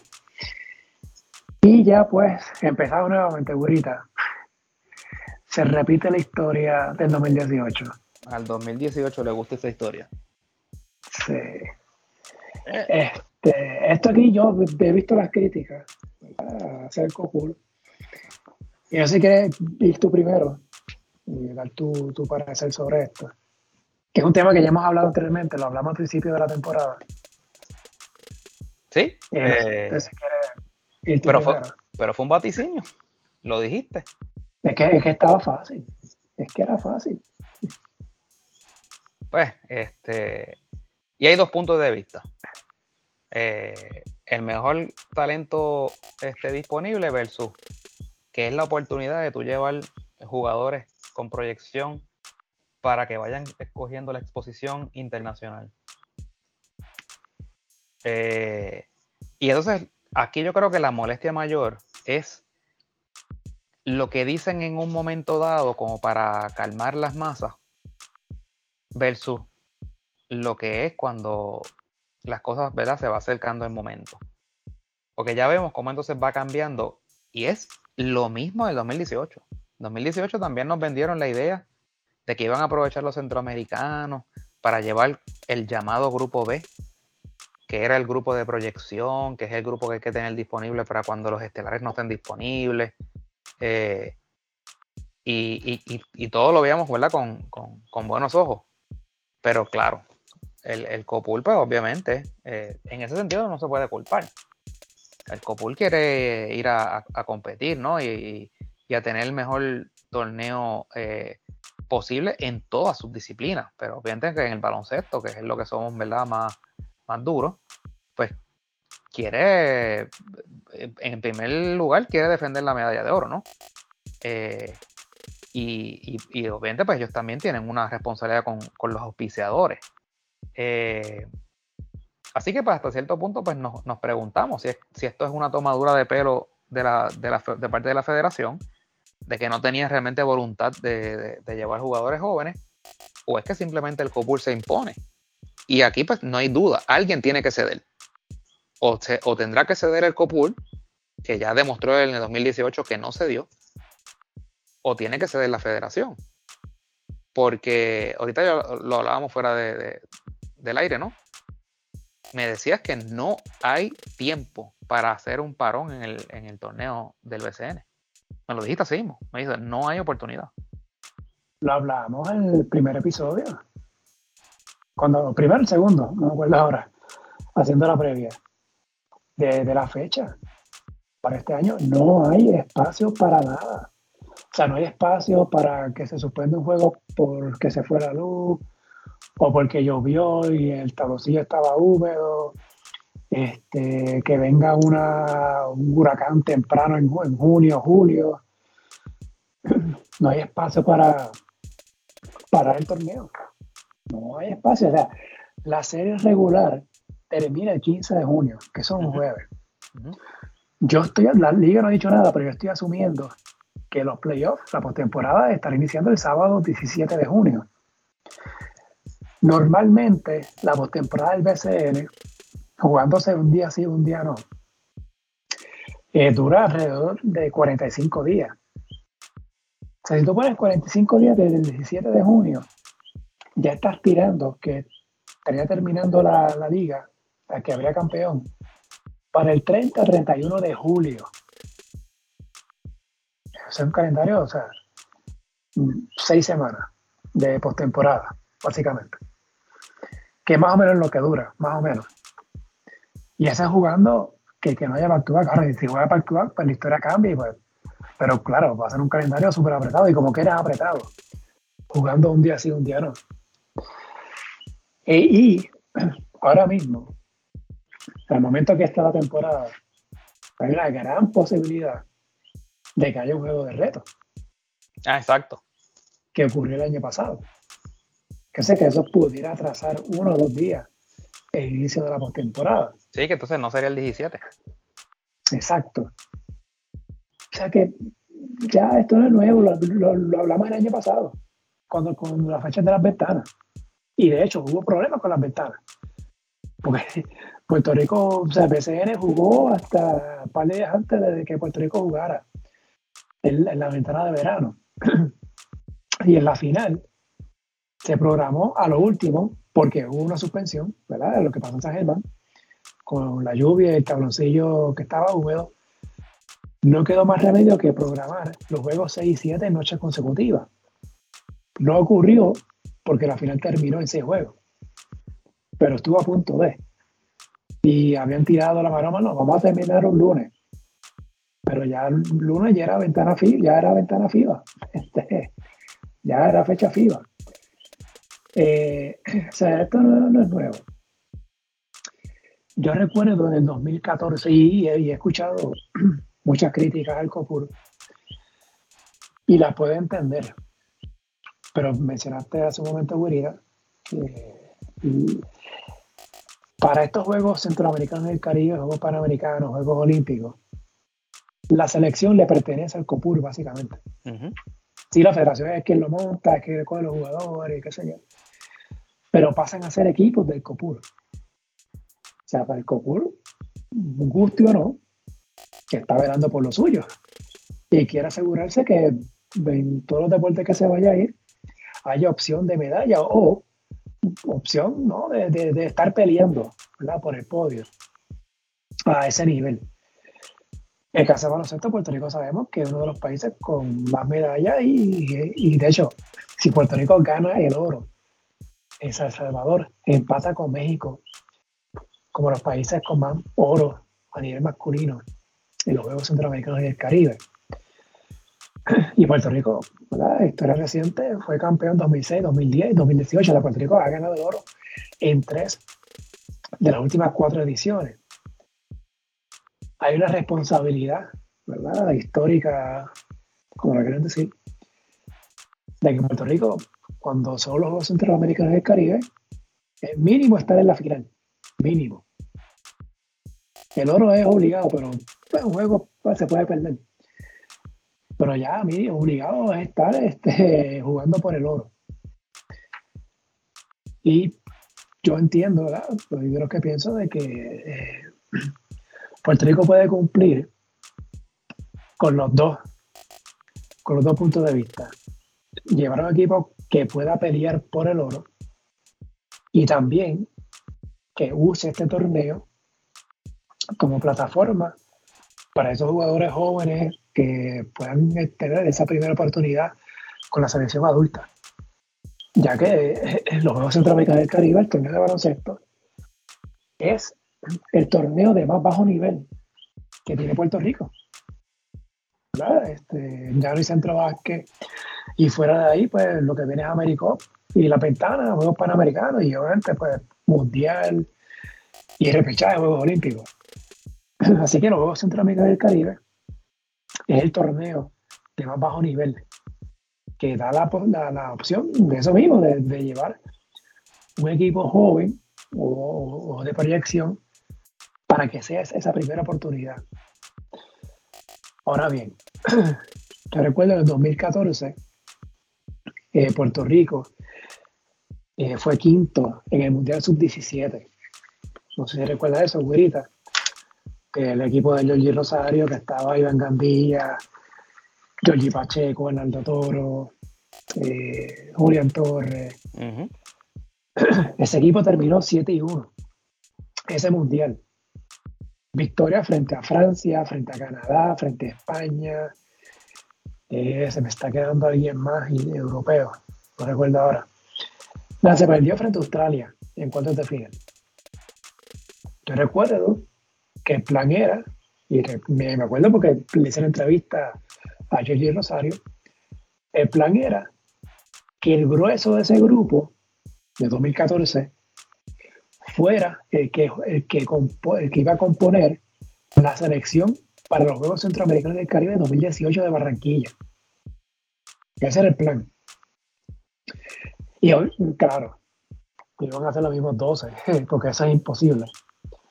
Pero que el grueso, Gandía, Toro, Pacheco, eh, hubiesen estado con la selección en el 2018 en Barranquilla y quizás sí reforzado con algún otro jugador veterano, que caso es normal. Que no fuera a, Barranquilla el equipo A, básicamente. Y recordar, eventualmente, la historia larga corta, que el Rosario ¿verdad? sale de la federación por diferencia. Eh, al principio del 2018 se mencionó que los centroamericanos y del Caribe se iban como equipo joven, equipo colegial, y todo el mundo lo celebró, al punto que el BCN cuadró su temporada, entendiendo de que no iban a haber jugadores de BCN en el, en el evento. Y ya sabemos lo que pasó. El Copol no, no estaba de acuerdo con eso ¿Qué pasó ahí? No sé. Eh, cuestión de la federación y los jugadores colegiales. Si es que hubo o no acercamiento o si, si, se hizo el trabajo o no. Finalmente sabemos lo que pasó. Puerto Rico tuvo que llevar básicamente el equipo del Mundial a, a Barranquilla. Ganó el oro, porque lo ganó y chévere y qué bueno. Eh, pero se perdió una oportunidad. No, no fue, no, no, ahí no estuvo, no estuvo Iván Gandía, no estuvo Hernando Toro, no estuvo Yoyi Pacheco, no estuvo ahí jugadores. De hecho, ese equipo básicamente fue reforzado por los jugadores del 3x3. Ok. Ángel Matías, que estuvo allí, creo que eh, Gilberto también, si no me equivoco, jugaron los dos torneos. Y pues lo que pasó finalmente es que, para los que no recuerden, se detuvo el torneo BCN por los Juegos Centroamericanos del Caribe. Eso a la larga atrasó el torneo al punto de que con la final empate, final de Arecibo y Bayamón empate 2 a 2, hubo un paro FIBA en plena me acuerdo, final. Me acuerdo. Porque no, que no estaba originalmente así. El plan era que el torneo iba a terminar antes de esa ventana de septiembre, recordando que el torneo empezó tarde ese año, ¿verdad? Porque veníamos del, huracán María. Eh, y se cuadró, ¿verdad? Para que terminara, en, no recuerdo la fecha ahora, fue era septiembre algo, que era antes de la ventana. Que Puerto Rico le tocó jugar en Argentina, eh, esa, esa ventana. Y recuerda, el BCN se detuvo, entonces se regresa casi semana y media después para el quinto y sexto juego de la final, que eventualmente ganó Recibo. Eso fue un dolor de cabeza, un desastre. Eh, y ahora se parece que volvemos a lo mismo. Ya mencioné el punto del COPUR y entiendo el COPUR, pero a la misma vez no es la primera vez que el COPUR eh, no confía en, lo que hace la, la federación o la selección de baloncesto. Recuerdo que para los Panamericanos de Winnipeg, eh, Héctor Cardona, que en paz descanse, en ese momento no quería avalar el equipo de baloncesto. Piculín se, retiró, se retiró Jerome se retiró James Carter, se retiró Eddie Casiano.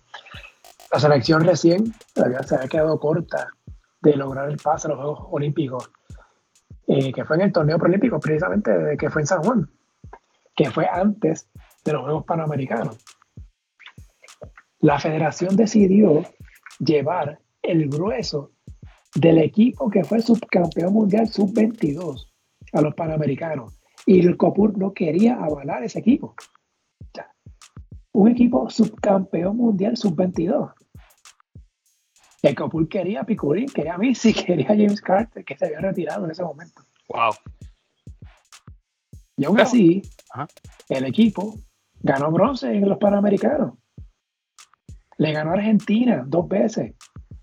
A la Argentina que tenía Mano Ginóbili en ese momento y a los en cancha. O sea, ese equipo, eh, Travieso, Carpadilla, Puruco, Rolando, del Santiago, eh, Charif estaba. debe haber estado, debe haber estado, sí. Que eran ocho, si no me equivoco. Del sub-22 que ganó plata mundial, güerita. Subcampeón mundial. Y no lo quería cabalar. Ah, pero claro. Puerto Rico se llevó el bronce. Ahí todo el mundo contento y feliz y todo el mundo posando para la foto. Esta historia se repitió en el 2018 que lo hablamos.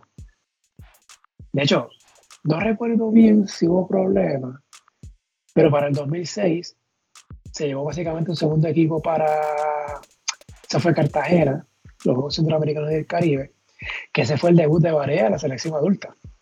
Y fue que metió el canasto frente a Panamá en la final, que le dio el oro a Puerto Rico. El año después fueron los Panamericanos, y ahí fueron otra vez Barea, Peter Joe, Ricky Sánchez, eh, si no me equivoco, Ali Diel, eh, creo que Boston también estuvo ahí. Y ese equipo ganó plata en los Panamericanos. O sea, equipo fue oro a nivel regional y luego plata a nivel continental. O sea, buenos resultados. 2018 ya lo hablamos, 2019, básicamente se llevó un segundo equipo para los Juegos Panamericanos. Se terminó con plata también se le ganó a Estados Unidos en esos Panamericanos y se llegó hasta la final frente a Argentina. Y Argentina fue como el equipo que estuvo en el Mundial. Puerto Rico decidió separar los grupos. Entonces, dedicarse, el, el, grupo, principal, dedicarse a, practicar para el Mundial. Aquí volvemos otra vez. Entonces, eh, ya para el 2018 se hablaba que sí, André Colvelo que si Pinzón, que si San Meléndez. Ese año, 2018, Puerto Rico ganó bronce en el sub-17 mundial. Medalla de bronce a nivel mundial sub-17. Que uno hubiese pensado, de hecho, ¿verdad? Pues esta parte, yo escribí una nota sobre eso hace varios años. Creo que le puse proyecto 2022, ¿verdad? Porque originalmente los Juegos Centroamericanos y del Caribe iban a ser en el 2022 en Panamá, pero por la pandemia, eh, Ciudad de Panamá renunció a la, a la sede y luego pues, entró San Salvador y Mayagüez. Disputaron la sede y eh, eventualmente se la dieron a San Salvador, que puso como condición que los juegos fueran este año, en el 2023. Eh, yo recuerdo que para esa nota yo puse que hicieron un proyecto 2022 pensando en ese grupo que fue bronce mundial sub-17 para que eventualmente fuera el grueso del equipo para los Juegos Centroamericanos del Caribe 2022 que obviamente por lo de la pandemia pues se corrió para un año 2023 lo ideal sería que para San Salvador tú tuvieras un André Curvelo, un Racel Meléndez, un Rafael, Pinzón, un Enrique Freeman, un mismo Divin Samón que está con Fajardo, ¿verdad? Jivan Jackson. Bueno. Nada lo que pasó ahí. Pero sí, un Jivan Jackson. Eh, un Georgie Pacheco, por ejemplo. Mismo Arnaldo Toro. Eh, hacia Palermo qué sé yo, pensando así, nombre, Julian Stroller, aunque estaba complicado, ¿verdad? Porque ese tipo de NBA. Pero que estuvo en estas selecciones de juveniles, era parte ¿no? de, ese grupo que, que, salió en ese, en ese ciclo. Ahora, ¿se le dio continuidad a eso?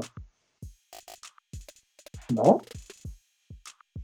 Yo pensaría yo, si fuera federación, el torneo básico que tengo, el de más bajo nivel, son los Juegos Centroamericanos, y el Caribe. Ese debería ser la primera, eh, el primer torneo para estos jugadores de proyección colegiales, tú lo puedas integrar, pero como nunca se hace nada con eso, tú nunca los reúnes en el verano, tú esperas que terminen su carrera colegial para entonces convocarlos a la selección adulta ya a los 24 o 25 años. Y que entonces ya en la transmisión de televisión día el equipo juvenil de Puerto Rico, el equipo joven, cuando ya son unos mangazones de 25 años. O sea, aquí hay, aquí hay una combinación de varias cosas. Primero, el COPUR, que no confía. Y segundo, la misma federación que no hace el plan a largo plazo. De tú ir pensando que de estas selecciones juveniles, sub 15, sub 16, sub 17, sub 18, 19, ¿quiénes de ahí pudieran ser parte de una futura selección para los Juegos Centroamericanos y del Caribe? Pues. O sea, yo creo que si hay planificación, se puede cumplir con el, con el requisito del COPUR de llevar un equipo competitivo y a, ese torneo y hacer un balance con jugadores jóvenes de proyección. Tú, a mí, a mí nadie me diga a mí, o sea, si se hubiese hecho un, un proyecto a largo plazo, pensando en 2022, mira, los mismos nombres que hemos mencionado, Curvelo, Pinzón, José Meléndez, Freeman, eh, por mencionar algunos y decir, mira, este grupo, irlos, trabajando poco a poco, para que entonces fueran los centroamericanos del Caribe esa primera exposición con la selección adulta. Claro. ¿Tú crees que ese equipo no iba a tener chance de, jugar por el oro y ganar sí.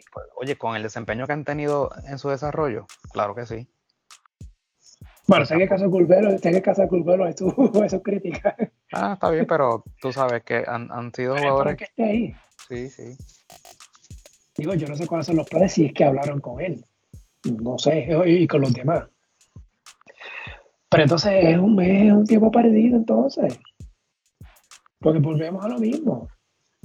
Entonces vas entonces a, a perjudicar al BCN, que de por sí el BCN no le importa un pleno a la selección, y yo lo digo así, porque el BCN cuadró esta temporada sin importarle que había unos Juegos Centroamericanos y del Caribe, no pensó en un plan B y o, en un plan de contingencia sabiendo lo que pasó en el 2018 y a la misma vez el BCN cuadró su temporada pensando que Puerto Rico iba a estar en el Mundial. De pasando por alto el preclasificatorio olímpico que es antes del Mundial. Lo que pasa es que Puerto Rico no, tiene que ir, no, no va a ese torneo porque clasificó al Mundial ya de forma directa. Pero si Puerto Rico se hubiese quedado fuera del Mundial, tenía entonces que ir a ese preclasificatorio que empieza el 12 de agosto. Con el BSN terminando a finales de julio, quizás a principios de agosto. Jugándose el, el pase a repechaje. O sea que aquí, aquí hay muchos responsables. Y ninguno va a levantar la mano y decir, no, mala mía. O sea, aquí eh, lo mismo de siempre. Mala planificación, no hay visión a largo plazo, no hay confianza tampoco en el proceso.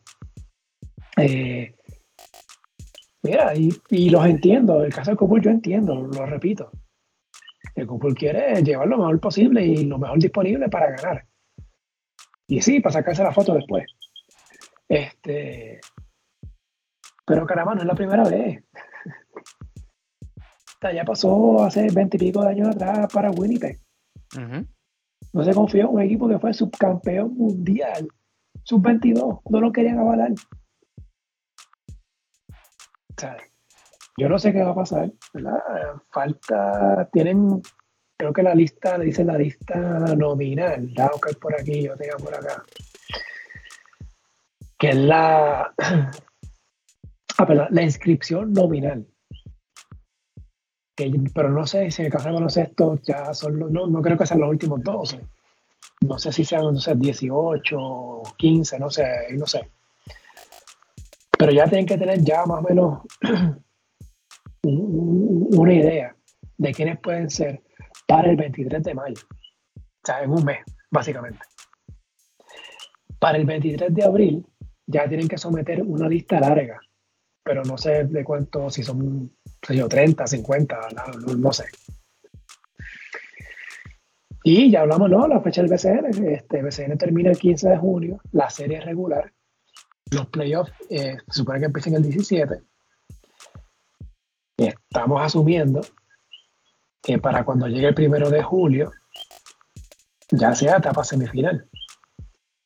Este, pero entonces qué equipo tú puedes montar, porque si tú quisieras tener a Palermo, por ejemplo, de Santurce, pero si Santurce clasifica a los playoffs, va a estar en cuarto de final.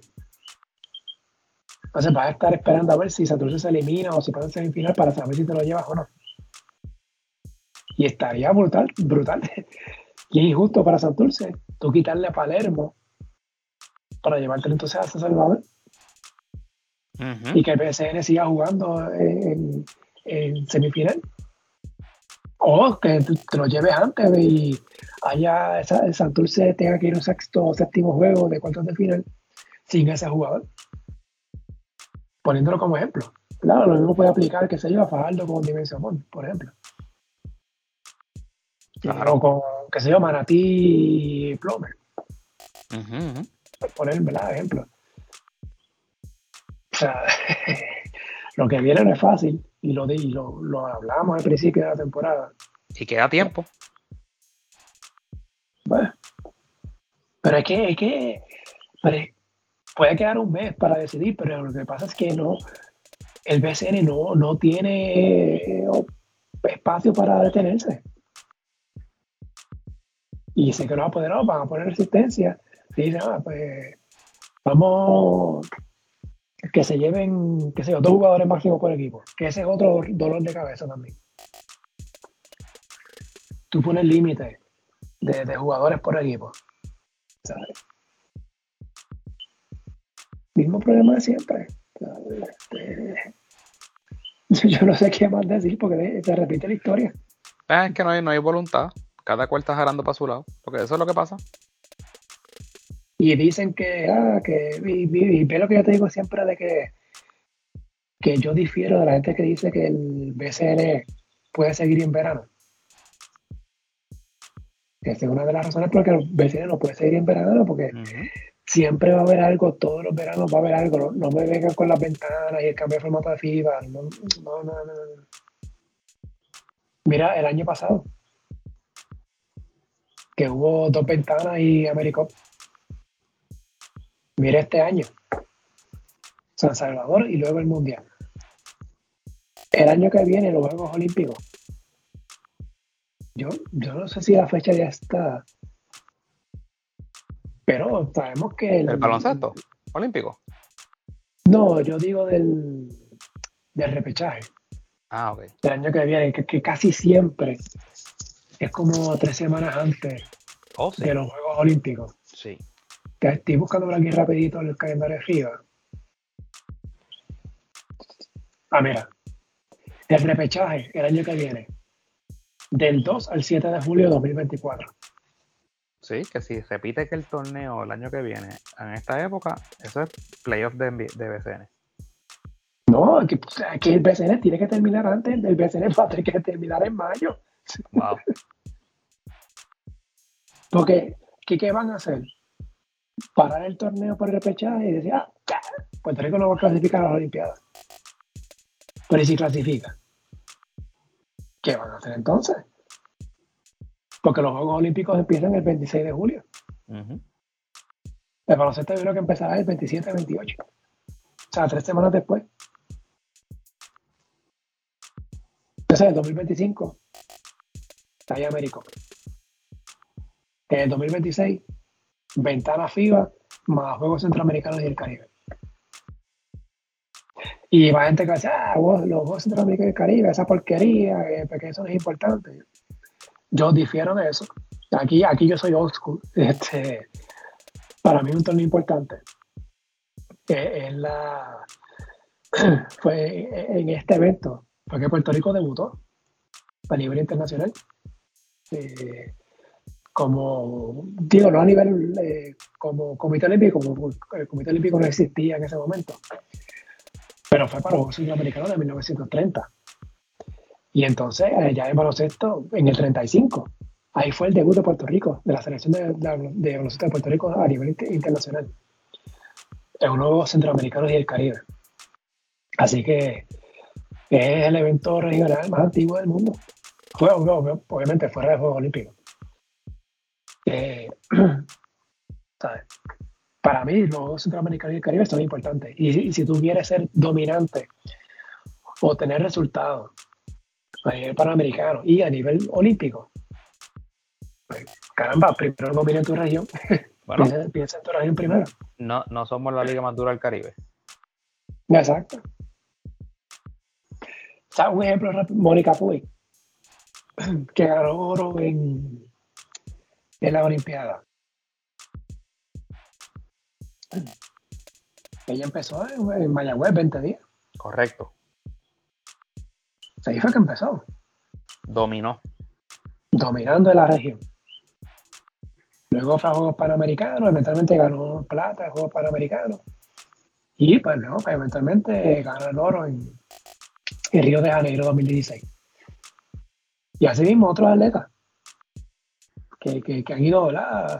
Eh, centroamericanos del Caribe, panamericanos, Juegos Olímpicos. Yo soy de los que creo en eso, por lo menos yo. Y sé que hubo un momento que supuestamente están considerando quitar el baloncesto de 5 contra 5 de los Juegos Centroamericanos del Caribe. Para mí sería siendo disparate si eso pasa. Sí, Este, primero, ¿verdad? Por la tradición, soy old school en ese sentido pero también porque es la oportunidad para que Puerto Rico pueda llevar un talento joven y de proyección que sea su primera oportunidad, que sea ese, evento y que a la vez se pueda cumplir con el requisito del COPUR de un equipo competitivo para que pueda jugar y, pueda disputar el oro. Yo, yo, soy de los que creo que se puede. Se puede hacer esa combinación. ¿Sabes qué es una cosa que puede pasar, güerita? Irónica, por demás, súper irónica por demás que Guaynabo se elimine y que Gary Brown lo llame a, a Gary Brown para que vaya Mira, a San Salvador. El capitán, el capitán de la, de la selección B. Descartado para los juegos grandes de Ventana Ujú. y América. Descartado para la selección, la selección principal. ¿Tú te imaginas que tengan que llamarlo? No, técnicamente sí. Él y Jason Page, el 1 y 2.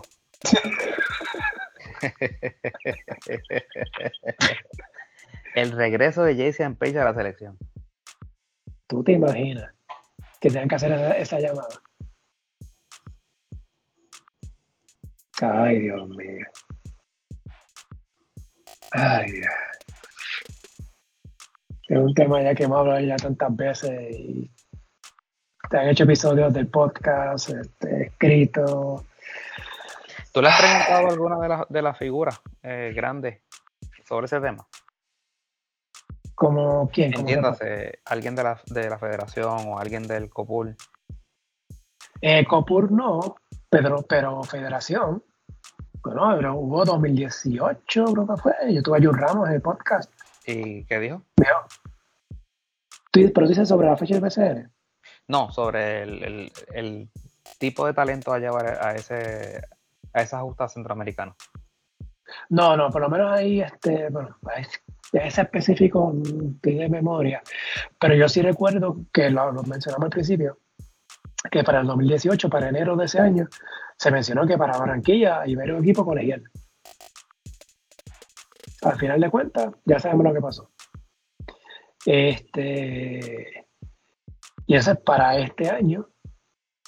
Yo recuerdo que el año pasado, yo le pregunté a Jun Ramos sobre lo que había este verano, ¿verdad? San Salvador, el, el preclasificatorio olímpico, mundial, si se clasificaba. Y él me dijo, al BCN se le enviaron todas las fechas. Y que, y que también este, lo mismo. Y el objetivo es este, un equipo joven para San Salvador. Lo mismo, la misma historia siempre. ¿Por qué no se le da continuidad a, est- a estos a estos, estos juveniles mientras está en universidad? Pues miles de pues, varias razones. Falta de recursos, mm, lo, lo que sea, o que están estudiando en verano, o qué sé yo. No sé. La cosa es que llevamos años con esto. Y ya esta historia se está.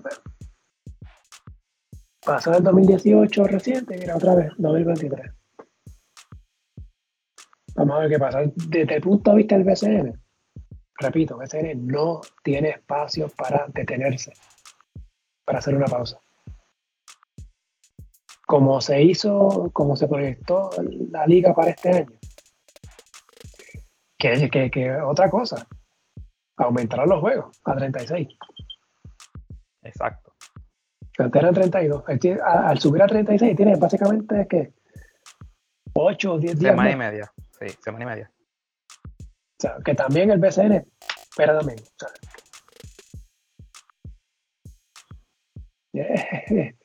Y lo más súper iro- y súper irónico de todo es que BCN y Federación comparten la misma oficina. Eso es lo más lo más increíble de todo esto. Así que pues, no sé. Será a ver qué pasa en la próxima, qué sé yo, tres, cuatro semanas. Ujú. A ver qué decisión toman. Eh, no sé, güerita. no sé qué más decir. Bueno, ya nos enteraremos el- con el pasar de los días, porque ya por lo menos se rompió el hielo sobre la conversación. Sí. Pero era algo que, que se esperaba que pudiera pasar. Y que se advirtió. Y ya lo, lo estoy advirtiendo ya hoy. Espera, ahorita, ya, más- ya más de medianoche. 19 de abril. Ojo para el año que viene. Para repechaje. Sí. A menos que Puerto Rico dé el palo y clasifique a la Olimpiada a través del Mundial. Directamente, sí. Que aún así, si Puerto Rico clasifica al Mundial, eh, perdón, a la Olimpiada, directo, a través del Mundial, los Juegos Olímpicos, como mencioné, empiezan el 26 de julio. Sí, por reglamento, son 28 días antes que tienen que estar disponibles todos los jugadores. Wow, 28 días. O sea, sea que estamos hablando que son pues, junio, que 28 por ahí. O sea, el BCN tendría que terminar, qué sé yo, que junio, que 26 por ahí más o menos, del año que viene. O sea, el BCN tendría que empezar en febrero o en enero del año que viene. Y ojo, que hay, y ojo, que hay ventana en febrero del 2024. Oh, sí. Sí, sí, cierto. Y si Puerto Rico tiene que ir al repechaje, creo que son dos, dos semanas, son 14 días. Wow. O sea que el peor todavía el ¿Y dónde es el repechaje? No, no, No, no hay, hay sede. no. No, hay que esperar que se sepan los, los equipos. Pero usualmente no es, no, no es una sede cerca. Se supone, eh, en principio, son cuatro, cuatro repechajes. Se supone que sea uno por región. O sea, me refiero, o sea, me explico. Una sede en América, una sede en Europa, una sede en Asia y una sede en África. A Puerto Rico no le puede tocar en Europa, le puede tocar en, en, Asia. Eh, pero como es difícil que en África alguien coja la sede, aquí pues, sabemos que FIBA pide mucho dinero por la sede. Este, así que básicamente pues se da por descontado que mínimo dos van a ser en, en Europa. Eh, pero eso pues hay que esperar a que se sepa qué equipo ¿verdad? van a estar en el repechaje. Eso pues hay que esperar el mundial. Este, pero bueno, Puerto Rico pues le ha tocado sí, en Europa. Sí, pues en 2000, bueno, 2008 fue en Grecia, 2012 fue en Venezuela, fue en Caracas, el repechaje. Entonces los últimos dos, 16 y 20, y 21 más bien, fueron en Serbia. Puerto Rico le tocó en Serbia. Creo que fue Serbia y Alemania, creo que fueron sedes, si no me equivoco. Estoy de memoria, no, no- no me acuerdo. Eso por ahí. Bueno. Pues eso, güerita, no sé si Bueno. quieras agregar algo más sobre eso. Bueno. No, no hay mucho más que, que añadir. Ya tú básicamente lo, lo resumiste. Empezó la batalla. Ujú, Vamos a ver quién puede más en el pulseo. Eso es así. Yo no creo que el COPUR llegue al punto de no avalar el No. equipo de baloncesto masculino y que no tengamos representación ahí. Sería el colmo. No, no, no. No, no, no. No es para tanto. Sería el colmo. Oye, Gurita, una pregunta. Ajá. Aquí te hablando, hablando como los locos. ¿Y si Carolina, Bayamón y Quebradilla se meten en semifinal? Mm. Y se decide que el BCN siga corriendo con, lo, con San Salvador a la vez. Mm. ¿Quién será el dirigente de Puerto Rico para el torneo? Xavier Aponte. No, no, para, para, para, para, para, para. Y si Ponce se elimina, No digas eso. Mira, no, no, no. No, no digas eso, que entonces, este, bendito, no, que empiezan las preocupaciones allá en la ciudad del chicharrón. no, o sea, ti pensamiento random. No, no, pero mira, muchacho, no, no, no siempre eso por ahí, porque ya tú sabes que mañana entonces pegan las redes a decir que si aquel de Ponce está disponible. No, no, mira, no, que, que la gente es creativa.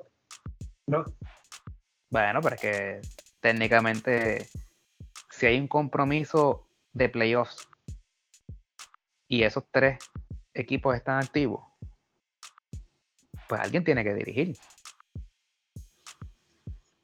exacto. Y, si, y si hay un y si hay un entrenador de calidad disponible que esté dispuesto, ¿no? Imagínate que diga que sí. Imagínate, un técnico con nivel internacional al que le hayan hecho acercamientos previamente. Que esté disponible. Mira, no, muchachos, no diga eso. Y, mira, y, si San Germán no clasifica a semifinal. Pues San Germán tiene un entrenador que, tiene experiencia internacional también, ¿no? Sí. No, pero a ese sí que no se lo van a ofrecer. La salida fue, la, no, la salida fue, fue amarga ahí. Sí, esa está complicada, esa está complicada, esa está complicada. Sí, sí, sí. Yo creo que, yo creo que ni, ni, ni habiendo escasez de dirigentes se lo ofrecen. Aparte que yo no creo que él la aceptaría tampoco, así que. Exacto, exacto. Este, pero, en el caso, pero en el caso del de Ponce, mira. Oye, y ahora diciendo tú, olvídate del de Ponce. ¿Y si se lo ofrecen al que fue el dirigente del año 2022? ¿Tú crees? Pues está disponible. ¿No está dirigiendo? Es alternativa, sí.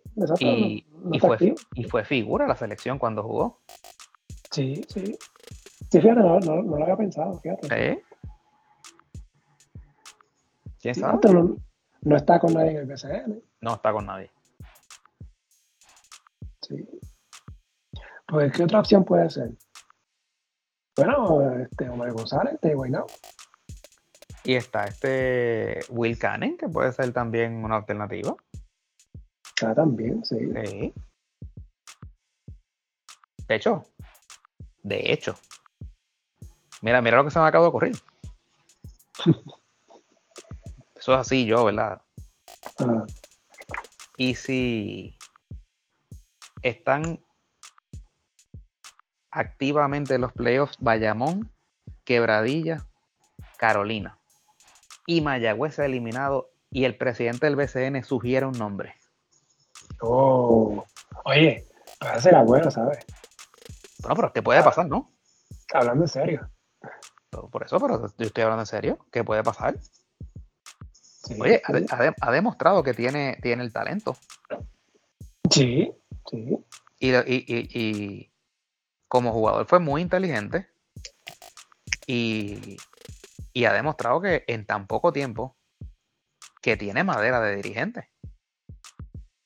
Aparte de que lo tiene en la vena también, porque pues, su papá fue muy buen dirigente. A nivel, a nivel internacional.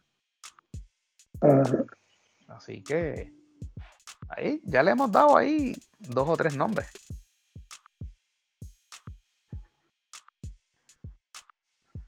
que hablando como los locos, a mí no me sorprendería que Cristian en un futuro no muy lejano pueda ser parte del cuerpo técnico de la, selección e inclusive dirigente. Mira, se nos quedó un nombre. Espérate. Se nos quedó un nombre, espérate. Déjame ver. ¿Por dónde está? ¿Por qué? ¿Por qué zona?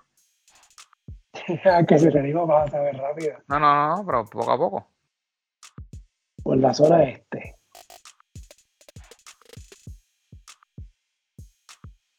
por la zona este. Sí. Por la zona este, quien está es el hermano de Will. Ajá. Ajá. Está, cerca, está cerca. Estás caliente. Pero dice Alan. No, no. Por la zona este. Mencionaste el equipo. ¿Quién es? ¿Quieres que te diga? Sí. Bueno, José Juan Barea. No, no había pensado en él. Que ya expresó, que ya expresó su interés en algún momento, ¿no? No, Barea quiere ser dirigente de la selección eventualmente en un futuro. Él lo dijo. Él lo ha dicho. Eso, él no, ser dirigente. especulación. No, exacto. Pero, quién sabe. ¿Verdad? ¿Te interesa dirigir la selección en San Salvador? Ay, ¿por qué no? Exacto, ¿por qué no? Él dirigió allí en Mayagüez, dirigió muy bien. dirigió bien. Pregunta que te hago, Marco. Eh, o sea, él, él, él, está activamente aquí en, en, o sea, él está en la liga.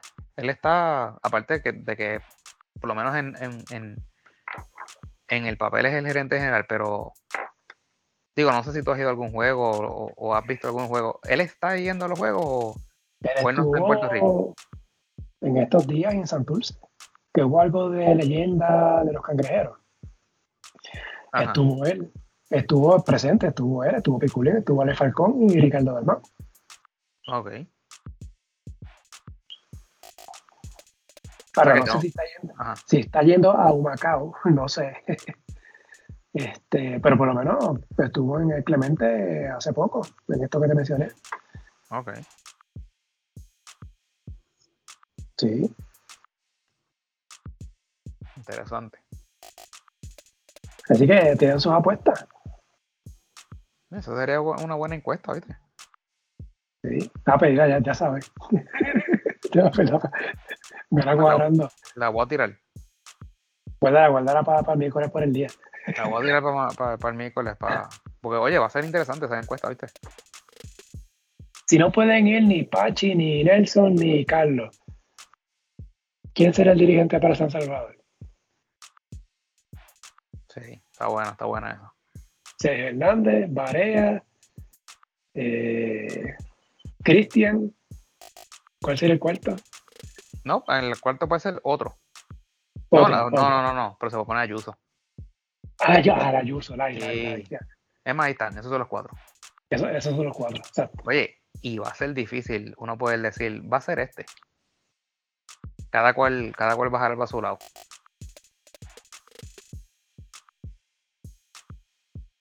Contra Varea, Varea. sí, y es el que la gente yo creo que, que más votaría. Es el, que la gente más le, tiene cariño y eso. Voy a anotarla por ahí para que no se me olvide. Sí, apúntala, apúntala. Ahí, güerita, creando controversia como siempre, con las encuestas. Imagínate. Ay, mi madre. Ay, nada, veremos qué pasa. ¿Te imaginas que, la, que, que eso pase y se va a Bueno, pues entonces por, no, por lo menos podría agradecernos, ¿verdad? Que nosotros fuimos los que sembraron la semilla. Exacto. O, o, o la pegamos. Ah, exacto.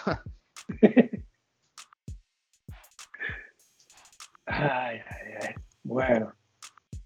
Bueno, bonita, yo creo que estamos, ¿verdad? Sí, vamos a ver para ver si que estamos llegando a la hora de grabación. Yo creo que por primera vez hemos logrado no pasarnos de la hora.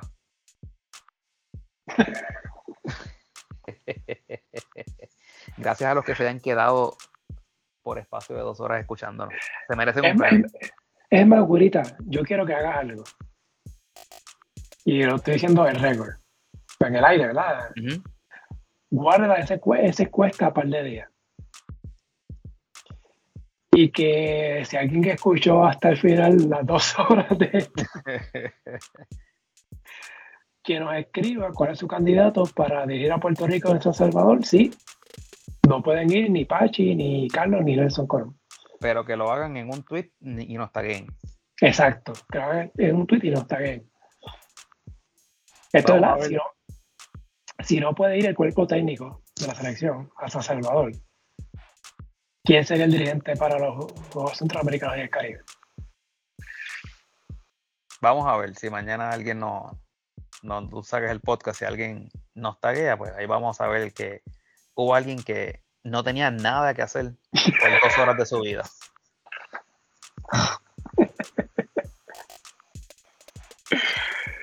Ay, ay, ay. Yo creo que este episodio hay que dividirlo lo dejamos completo. No, zúmbalo completo ahí, fíjate. Ah, ok, pues está bien. No, completo ahí. La gente lo, lo, escucha de camino para el trabajo y después al mediodía escucha un ratito más y después por la tarde cuando va al gimnasio y cosas así. Ok, ok. Está bien, entonces está bien. pues yo creo que yo creo que queda de más preguntarte ahorita, pero te pregunto algo más que quieras. yo no creo que, que Skype nos va a dar mucho tiempo más, pero yo creo que estamos creo que estamos por esta semana, nos extendimos un poco. Este, eh, Temas de la selección siempre son controversiales. Sí, Y pues en mi caso está que eso me pica la vena y pues ese, ese es el tema principal mío cuando se trata de selección. Así que nada. Este, nada, volviendo al BCN Ranking, pues volvemos la semana que viene. El ranking pues, publica los lunes. Estoy tratando de que salga temprano en la mañana. Así que bueno, vamos a ver. Este, si no sale por la mañana, pues a algún momento del día sale. Entonces, pues lo discutimos ya sea el lunes que grabemos o grabamos martes, dependiendo del día que tengamos disponible. Así que, sin nada más que decir, nos vamos. Nos fuimos aquí triple tiempo extra, güerita. Sí, señor. Sí, señor. Nos vemos. Pues, nos hablamos la semana que viene.